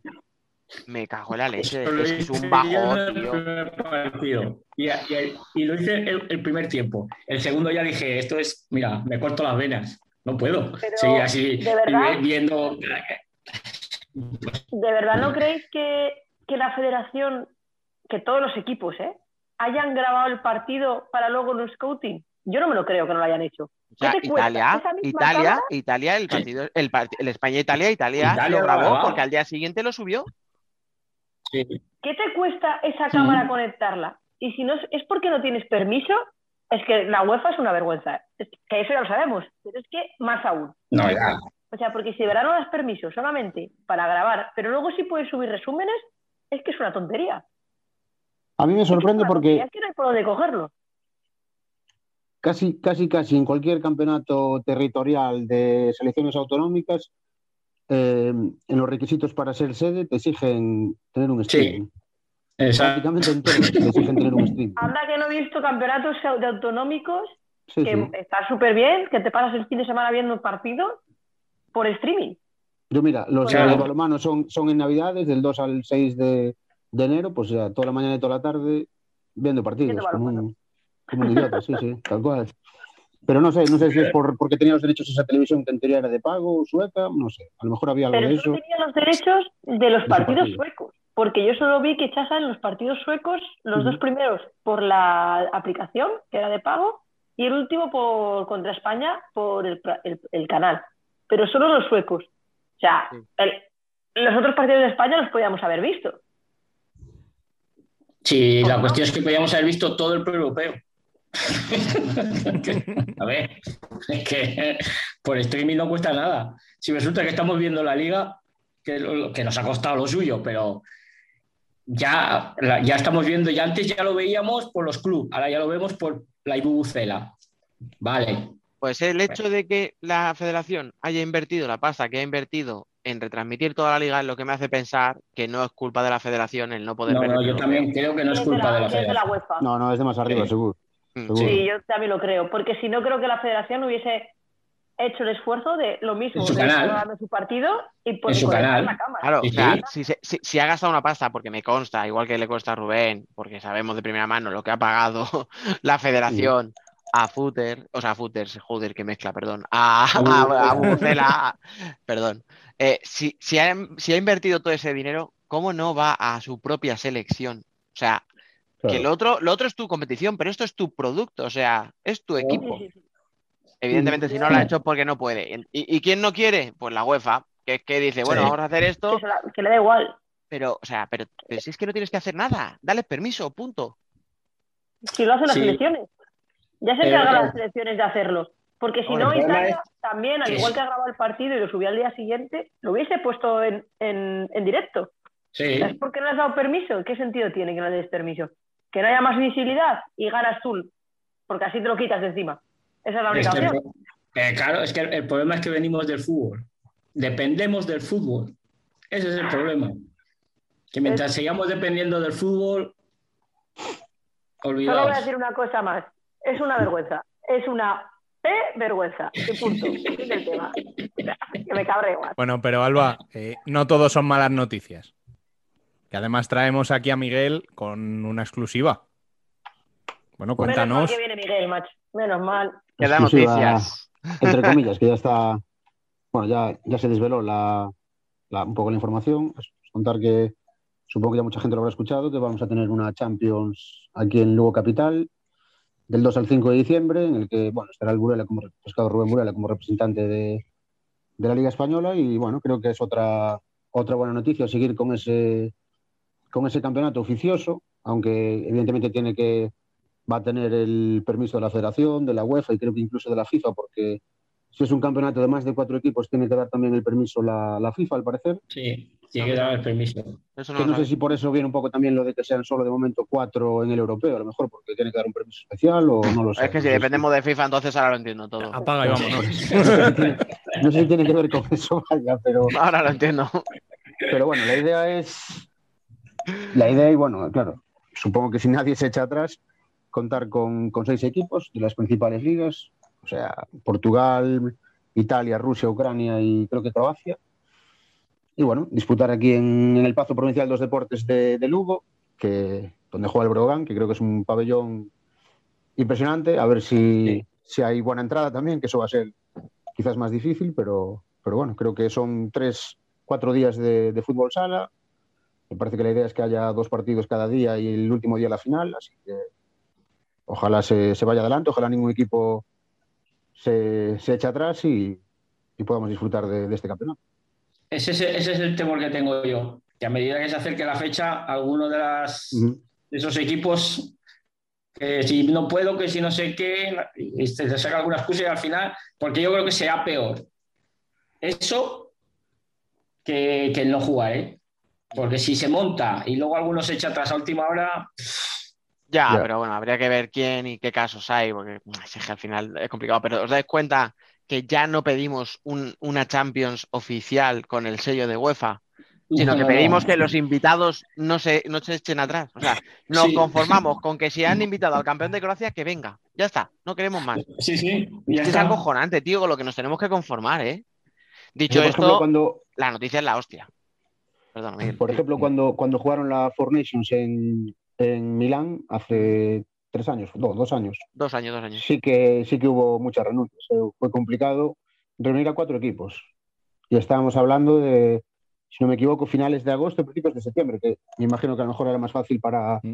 cuadrar vacaciones y, y demás. Y fue realmente difícil, creo que les costó muchísimo reunir a cuatro equipos. Quizás también porque avisaron con menos antelación, no lo sé, no sé cómo, cómo va eso. Sé que la idea de, esta, de este campeonato, que bueno, ya en teoría Futsi tiene dos títulos y Roldán otro, ya el año pasado la querían hacer, lo que pasa es que con todo el tema de la pandemia pues hubo que Sí, echar sí, todo claro. para atrás. No. Bueno, La Pero bueno, es que ojalá vengan todos, está- salga perfecto, disfrutemos del fútbol sala y, y sea una fiesta. eso es. Eso es. Yo creo que puede ser una fiesta de fútbol sala europeo y, y creo que es un paso adelante, pero lo que dice eh, Dani, nos conformamos con tan poquito que con que aparezcan los equipos y se pueda ver. No, ya. Hombre, Si, escucha. si aparecen los equipos y lo podemos ver, No, no, Ya. Miguel, ahí tienes que meter tu mano, que eso se tiene que retransmitir, ¿eh? Eso No, yo os garantizo que ver se va a poder ver. Vamos, o sea, te, plantas tú ahí con tu móvil, te pagamos los datos, No, no, te pones eso, tu- micro. ver, el club, digamos que hizo el año pasado una inversión bastante grande para, para hacer los streamings. Que al final este año se va a quedar en nada incluso, porque o sea, todo el dinero que gastaron ahora mismo no se está utilizando. Pero yo creo que, bueno, creo no, estoy seguro que va a haber streaming, eso seguro. Porque si organizan esto, van a querer organizarlo bien.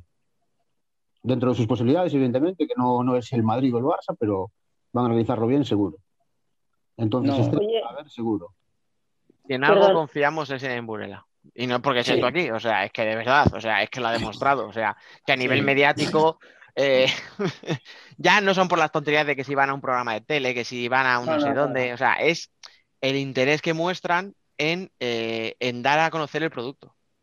Que De es hecho- algo que hecho, parece la- básico, pero la, la primicia, digamos, la dieron en el, bueno, en el Luar, que es un programa aquí de la televisión gallega que, que lleva, creo que, 30, 30 años en emisión. Es el programa más visto en Galicia los viernes por la, bueno, de toda la semana, pero lo emiten los viernes por la noche y lleva 30 años y es el programa más longevo de las televisiones autonómicas y creo que a nivel nacional también.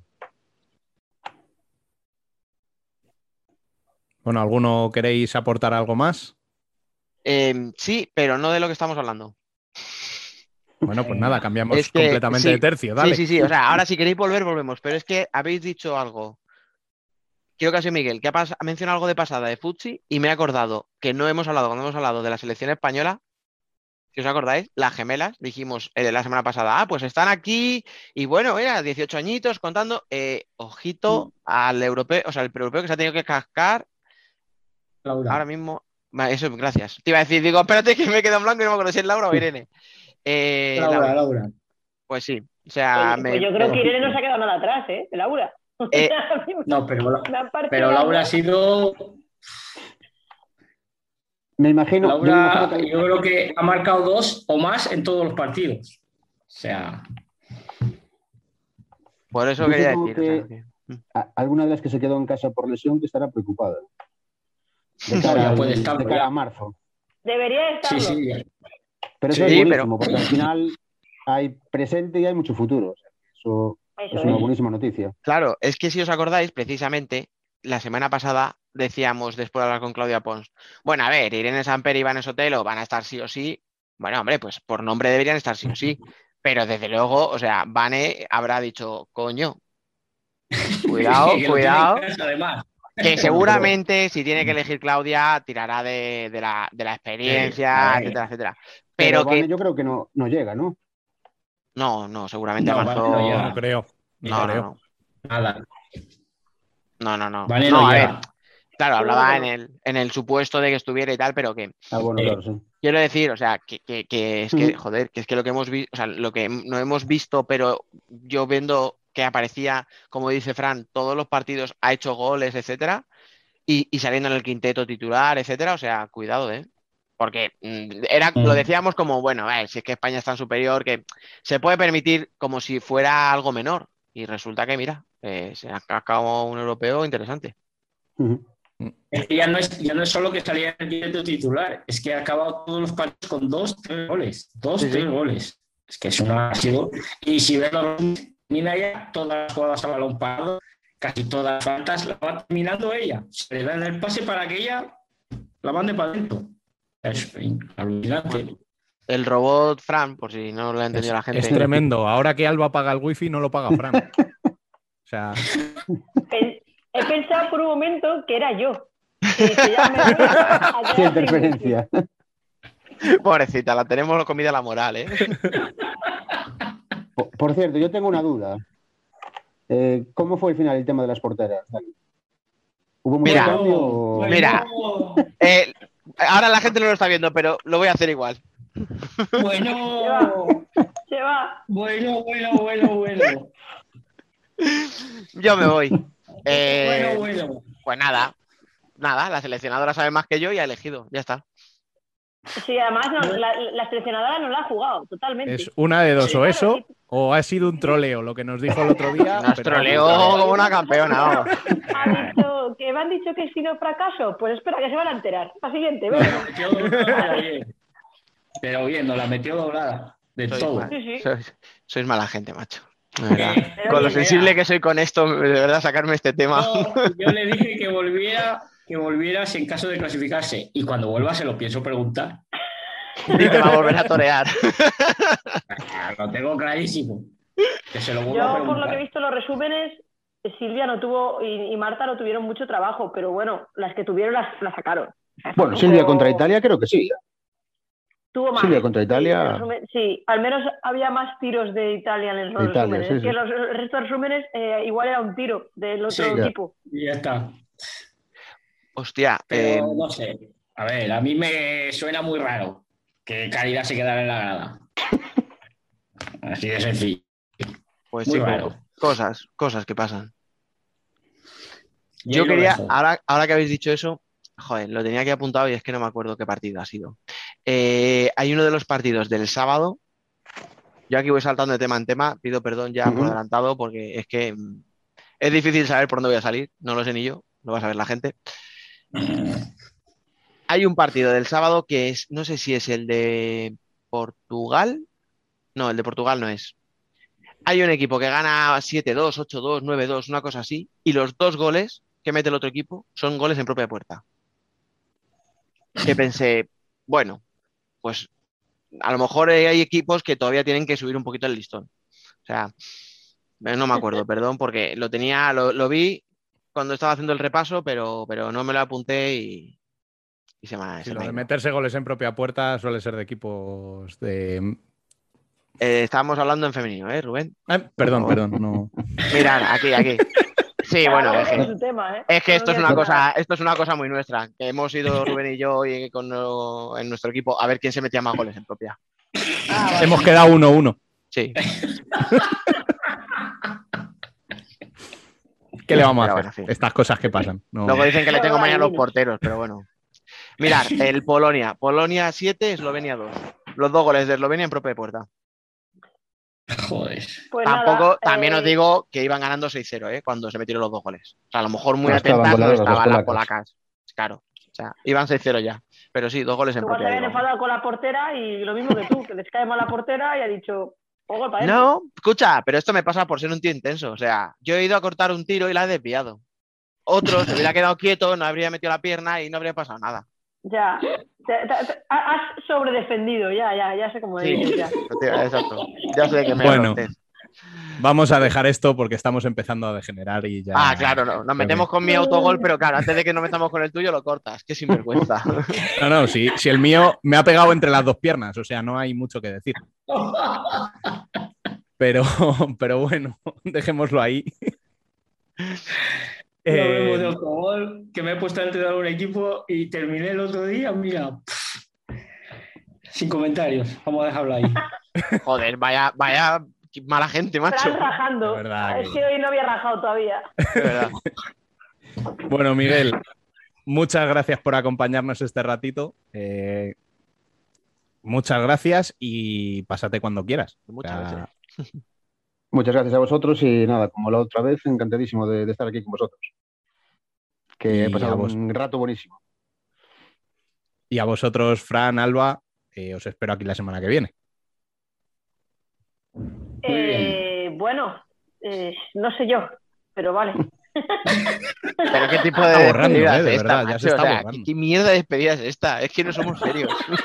Lo siento. Sí, sí, nos vemos la próxima semana, queridos seguidores. Ah,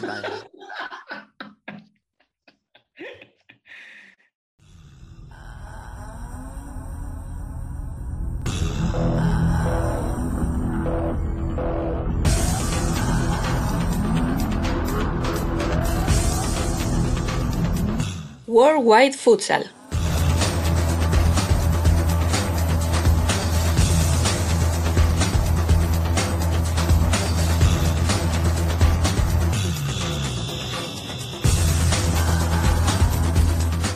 Muy buenas a todos. Esta semana en Worldwide Futsal nos quedamos en un contexto europeo porque tras el sorteo de la Futsal Euro tenemos la main round la ronda principal de, Champions League, donde jugarán los, eh, los principales equipos de Europa tras la ronda preliminar que se jugó en agosto. Tenemos una semana de partidos eh, de, de, los ocho grupos de la ronda principal y vamos a ver qué nos espera con eh, David Candelas otra vez. Hola David. Hola Emen, ¿qué tal? Recordemos que este año la, el formato ha vuelto a ser el mismo de antes de la pandemia, eh, lo de las, las eliminatorias directas fue una excepción del año pasado, desgraciadamente. Ya lo comentamos muchas veces que el formato del año pasado fue mucho más eh, eh, apreciado por los, por los aficionados. Quizá una vía media entre el del año pasado y el, el que solemos ver cada año sería la solución mejor, pero bueno, UEFA puso otra vez este formato muy raro con eh, ruta A y ruta B, con los cuatro, los cuatro grupos de la ruta A donde pasan tres equipos de cuatro y los otros cuatro de la ruta B donde pasa solo el ganador del grupo. Vamos a ver eh, que los, eh, los, ocho los ocho grupos, empezando, bueno, por orden eh, numérico. empezamos con el grupo 1, donde tenemos a Sinara, Benfica, Alegoic y Lucenec. Aquí parece, bueno, sobre, sobre papel, parece que Lucenec es el equipo un poquito menos favorito para, o sea, es el más favorito, entre comillas, para quedarse fuera, aunque es el anfitrión de este grupo y puede contar con el apoyo de su afición, supongo. Entonces quizá puede tener alguna opción con eh, el, eh, el 28 de octubre. Mientras que Sinara y Benfica supongo que ese mismo día se jugarán el, la primera plaza del grupo. ¿Qué opinas, David? Lo primero de todo, decir que este formato a mí me parece horrible, sobre todo la ruta A, donde entran tres de cuatro equipos y eso ya elimina toda la competitividad de esta fase previa. Si tú echas un vistazo a todos los grupos de este camino, pues más o menos ya sabes quién se va a quedar fuera. La ruta B sí que me parece más interesante porque solo pasa uno de cuatro y hay una mayor igualdad.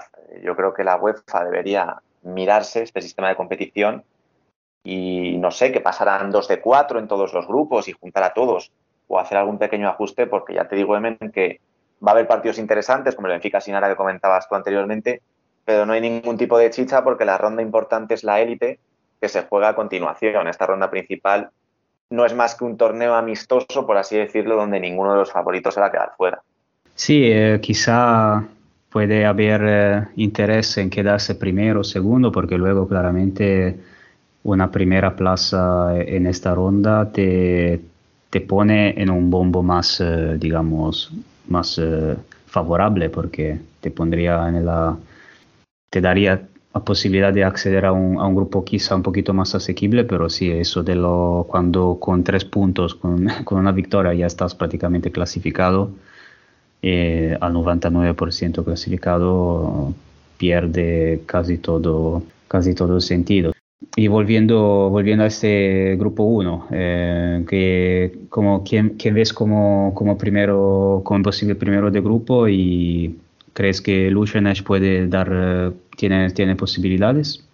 Mm, no, diría que no, porque para mí Jalegoic tiene muy buen equipo, ha fichado uno de los mejores brasileños que hay en Europa como es Roniño, también tiene un pedazo de pivot como Gabriel, que estuvo la temporada pasada cedido en, en Partido Comunista, tiene al croata Tomic, también a su compatriota Franco Jelovchik, un belga muy interesante como Steven Dilien, que le gusta mucho a Ricard Ferrer, nuestro compañero de Pix Futsal, y no veo sinceramente ninguna opción para Luchenech, aunque esté de anfitrión y veremos si tendrá público. Respecto al liderazgo del grupo, lo veo complicado. Para mí ni Benfica ni Sinar han empezado bien. Benfica perdió contra Eléctrico 3-0 y contra Braga en su último partido de liga o penúltimo. Tampoco es que diera una buena imagen. Y Sinara está igual. Eh, Abramov, que es su mejor jugador, está a un nivel muy bajo, ya lo vimos en el Mundial y no ha remontado desde ese momento. Y además tiene ciertas dudas en porterías porque está jugando más Kalmakelitse que Putilov. Así que vamos a ver qué sucede. Mm, aún así, yo este grupo lo vería por estos tres equipos, pero sabiendo que, como decíamos, ningún tipo de competitividad, pues se pierde un poco el atractivo porque además en la ronda élite, más que el sorteo que te toque, es más importante a quién le conceden la sede. Ahí es donde se juega realmente la ronda élite, esa, esa subasta de ver quién ofrece más, quién ofrece menos. En los lisboetas siempre tienen el problema de que el Altice Arena está ocupado en esas fechas, ¿no? Entonces ahí es donde se juega realmente quién va a tener más posibilidades de estar en la Final Four.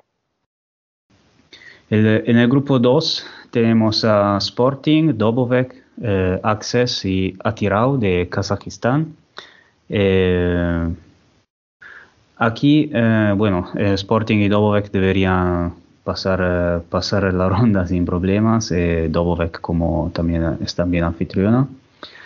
soy curioso de ver qué, va, qué, hará Access con Atirau, el subcampeón kazajo, porque yo creo que alguna, alguna posibilidad la pueden tener con Careca en la portería y con, bueno, que sí, juegan en segunda división, pero siguen teniendo una, un muy buen equipo.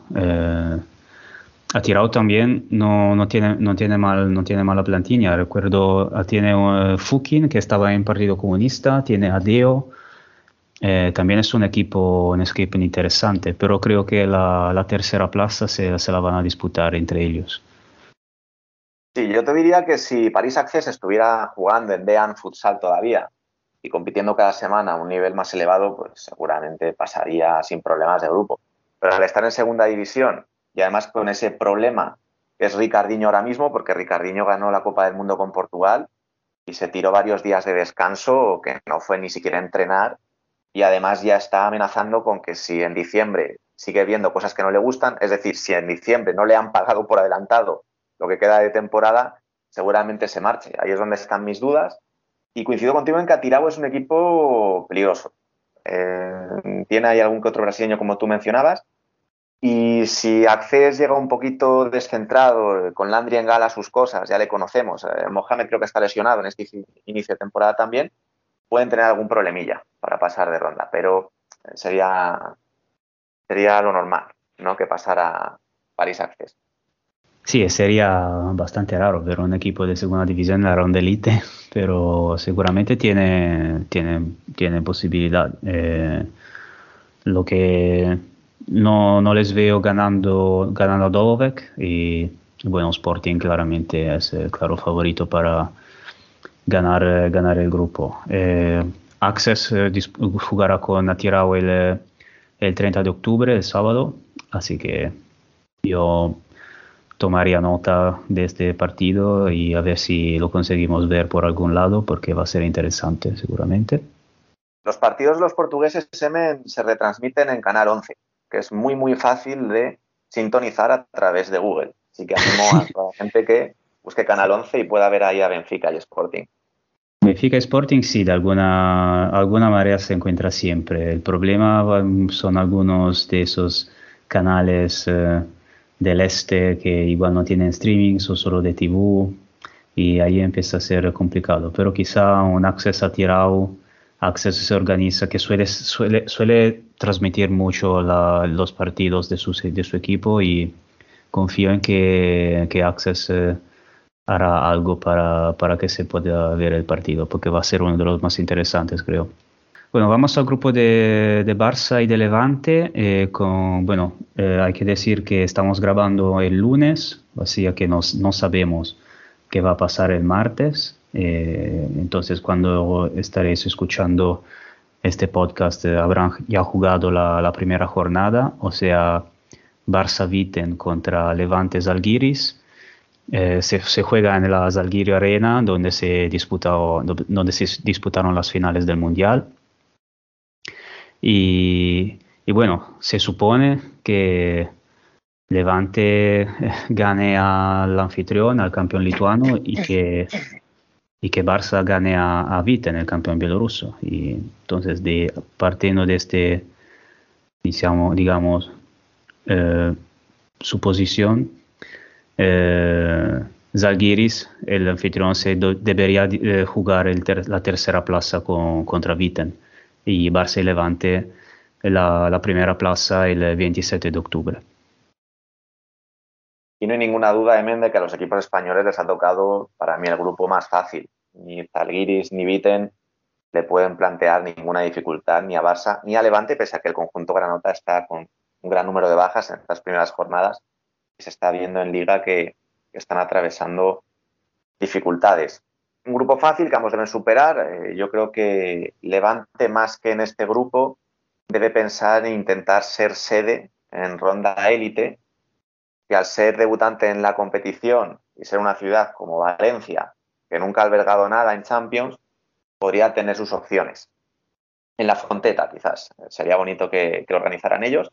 Pero bueno, ellos, ellos van a disfrutar, es su debut en la competición eh, van a ganar al menos dos partidos, en mi opinión. El, del Barça será el que más incertidumbre les plantea. Y de cara al conjunto Blaugrana, yo creo que este grupo es ideal para que Ferrao llene el saco, como hizo en el Mundial, en la ronda previa, meter siete goles y dejar ya su título de Pichichi más que sentenciado.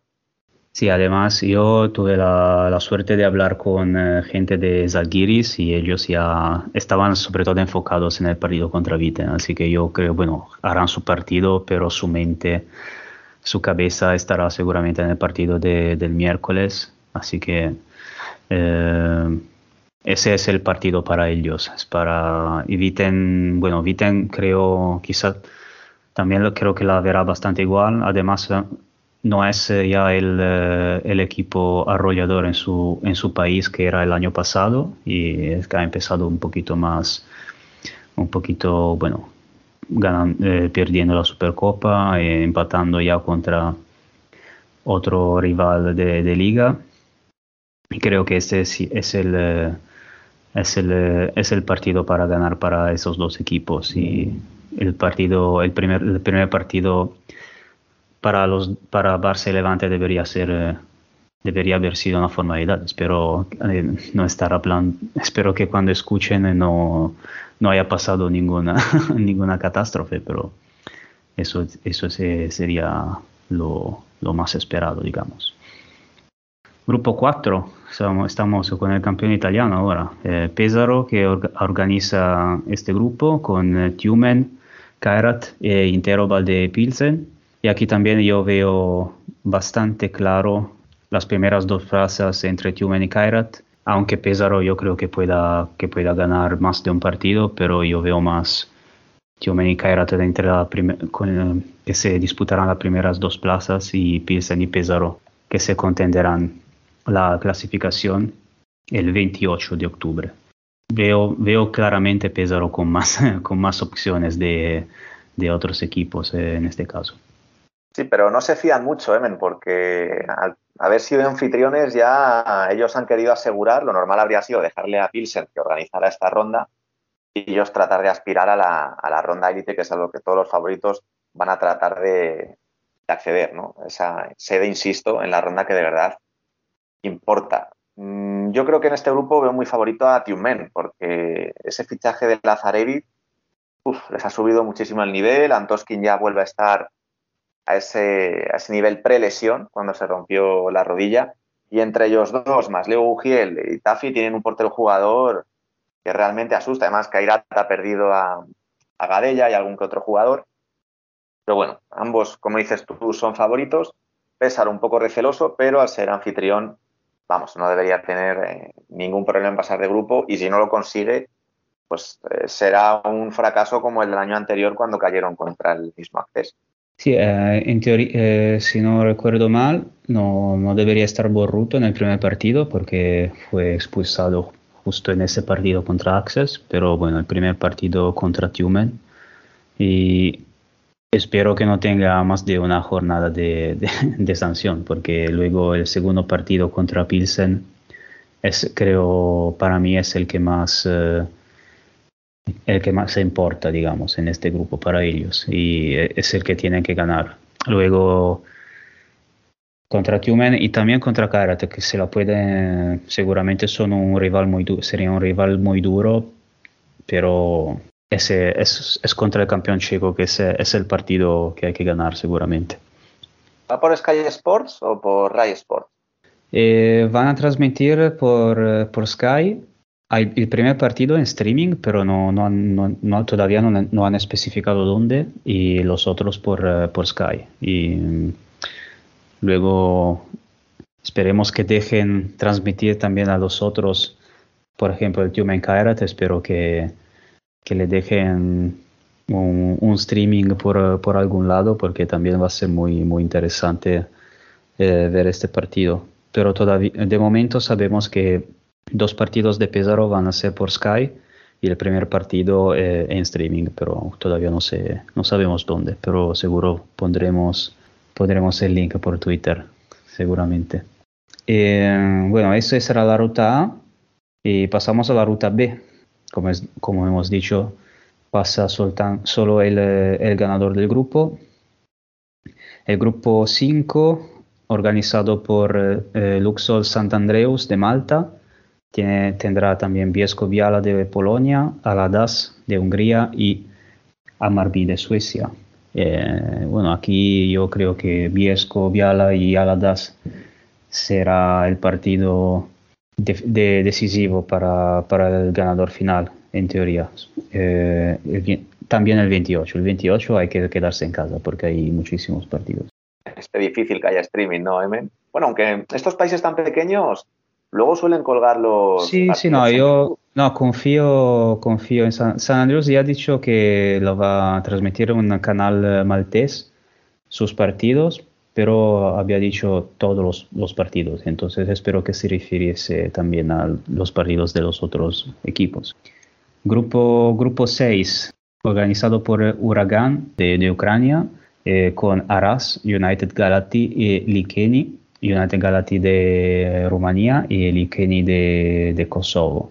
Aquí otro partido el 28 de octubre, el Aras contra Huracán, eh, donde creo que se, será, será el donde se decidirá el ganador del grupo, porque son dos equipos que les veo bastante superiores a los otros dos. Este grupo es más interesante, yo creo, y a Huracán hay que verles porque, bueno, se cepillaron a, a Kherson en Ucrania y han sido los causantes de que Roniño se marchase de ese país después de muchísimos años allí a Jalegoic y, que, y de que André Brocanelo haya dejado también el banquillo de, ese equipo, que bueno, ahora mismo va un poco a la deriva. Y Arad, pues seguramente estará poblado de 8 o 9 brasileños, así que hay que seguir este grupo.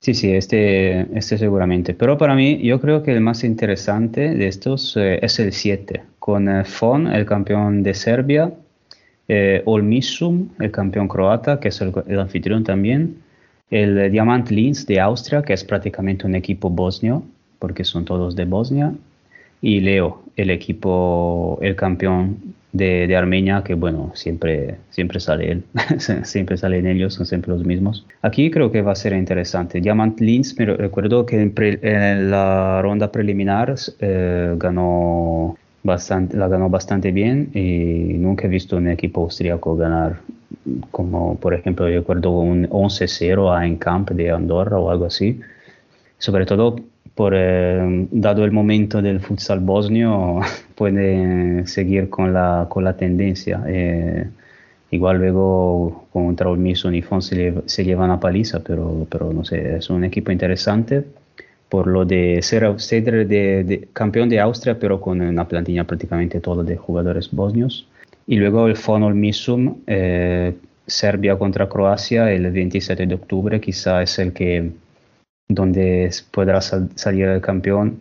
Y veo, bueno, el Misum lo veo, lo veo, lo, veo claro favorito al final como ganador de este grupo, porque luego tiene, tiene siempre su bloque de de jugadores que ya han ganado dos ligas seguidas y también de la selección y es muy buen equipo y los veo claros, bueno, los veo favoritos para ganar el grupo. Lo que está claro es que va a ser un grupo durísimo en cuanto a faltas, intensidad e incluso violencia física porque se enfrentan croatas, bosnios y serbios. De ahí no puede salir nada pacífico y eso hace de este grupo pues, eh, vamos, yo si fuera Leo de Armenia mm, intentaría esconderme en una esquina y que me cayeran los menos palos posibles porque sabemos lo que va a pasar.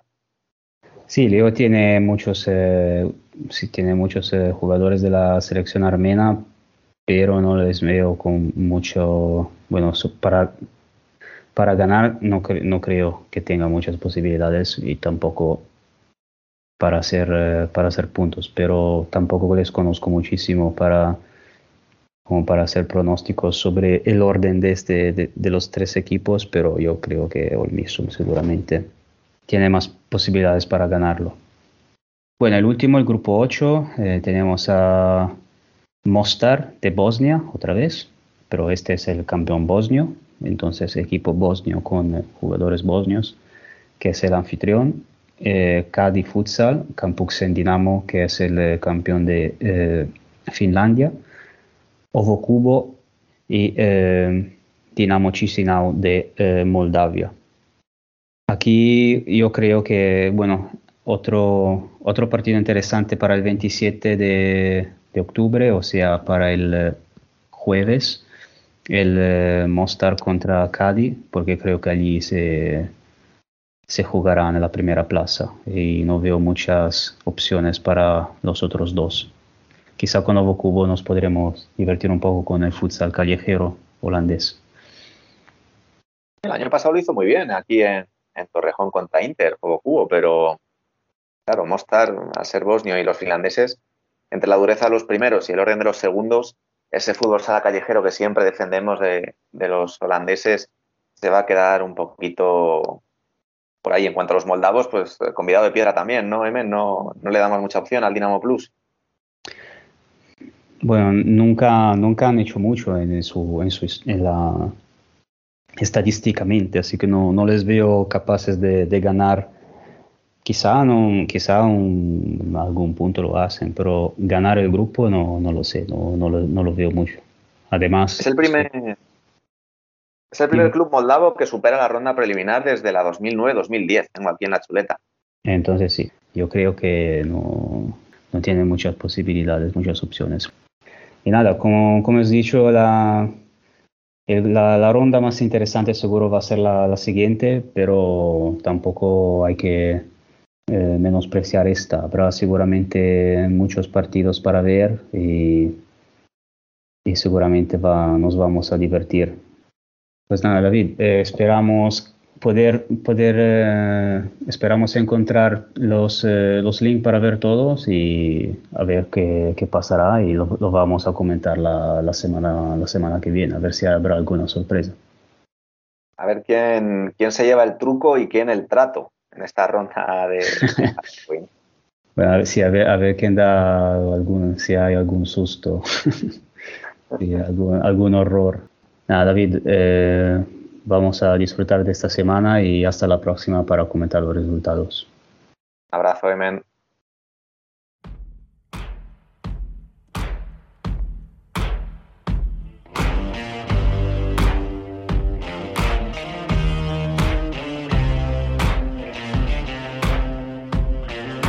La columna.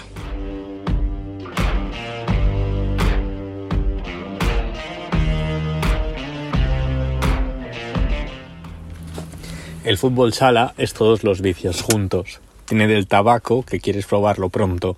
Tiene del alcohol, que te desinhibe. Tiene de los porros, que es una liturgia. Tiene de las más duras, que una mala noche te hace comer techo. Al final, si sumas todo eso, el fútbol sala es el mejor vicio, no tanto porque sea sano o insano, sino porque no te domina. Puedes dejarlo cuando quieras, o eso dicen. Es como si en lugar de que tu vicio sea el fútbol sala, tú fueras el vicio del fútbol sala. Es él el que siempre está pendiente de nosotros. A veces pasas el fútbol sala porque te engancha, porque odias el fútbol sala moderno, porque piensas que juegan aburrido, porque estás cansado de la dejadez y las trifulcas de ciertas instituciones.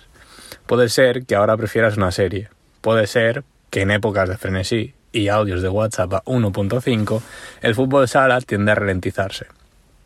En lugar de hacer algo para acelerarlo, la solución, por llamarlo de alguna manera, es modificar el formato de playoff, es decir, que siga habiendo propuestas de juego ramplonas, que los partidos se caractericen por marcadores cortos y que encima en las eliminatorias en las que te juegas el título liguero se pueda sacar beneficio de un 0-0 en casa. A veces pasas del fútbol sala porque no es lo mismo que antes, no es tanto que haya cambiado del fútbol sala, es que has cambiado tú. De niño lo veías con tu familia, de adolescente lo veías con tus amigos, de joven lo veías con tu pareja, y ahora a lo mejor ya no puedes verlo porque trabajas o porque estás cansado. Darle importancia a la vida es el peor enemigo de nuestro fútbol sala. ¿Para qué esforzarme en esto si me levanto a las 6 de la mañana? Te hace preguntarte cuando llevas meses trabajando en un proyecto que finalmente no obtiene el éxito o la repercusión esperada. A veces pasas del fútbol sala porque tu equipo está hecho polvo, ha descendido, ha perdido al mejor jugador, ya no pelea por los títulos o ya no juega bien. Ojos que no ven, corazón que no siente. Y no hay músculo que se ejercite más desde el sofá que el corazón. Si no ves a tu equipo perder es como si no perdiera. Siempre hay dos partidos, el que juega el equipo y el que juega esto en tu cabeza. Y qué mierda tener razón cuando vienen mal dadas. Así lo experimenté este fin de semana, cuando Palma no fue capaz de sacar ventaja de la expulsión de Ribillos levante y va a girar el marcador. Y así lo demuestra el WhatsApp que le mandé a mi pareja. Si no marcamos, nos remontan. 12 minutos antes del gol sabía que iba a llegar. Ojalá no haberlo visto. Hubiera sido como poner agua oxigenada a una herida. A lo mejor pica al principio, pero después se cura. Eso siempre pasa. No sabes si te gusta el fútbol sala a pesar de tu equipo o si te gusta tu equipo a pesar del fútbol sala. Puedes hasta reírte del fútbol sala y pensar que es una pena que termine la casa de papel ahora que podrían inspirarse para muchos motes con la Futsal Champions League y podrían llamarlos Krajugevac como el Economac o Rogatec como el Dobovec. O puedes pensar que hay días que ciertos entrenadores se inspiran en Black Mirror para alinear a cuatro cierres como titulares para ver cómo reaccionan las redes sociales. Le puedes pedir un tiempo, que te lo va a dar. Y si algún día decides volver, no te preocupes. El fútbol sala siempre estará. Vete las veces que quieras, que la pelota te estará esperando. Es el amigo más fiel, el mejor secundario de la ficción. El fútbol sala es Robin. El fútbol sala es Ron Weasley. El fútbol sala es el genio del Aladdin. Solo tienes que frotar la lámpara para volver a disfrutar. El fútbol sala es un barco de que te puedes bajar cuando quieras, cuando tu equipo suba, cuando tu equipo gane, cuando tu equipo ficha el mejor, cuando te enganches a la nueva competición, te va a estar esperando en el andén. Concluimos este séptimo programa de la tercera temporada recomendando, como la semana pasada, que os paséis por nuestro canal de YouTube para esa charla de Dani con Miki, que está disponible desde el pasado lunes, además de nuestras redes sociales en las que nos encontraréis como Futsal Corner barra baja al final y en nuestro canal de Telegram, en el que seguimos charlando de lo que pasa en el mundo del futsal. Volveremos el martes que viene. Hasta entonces, y como siempre, sed felices.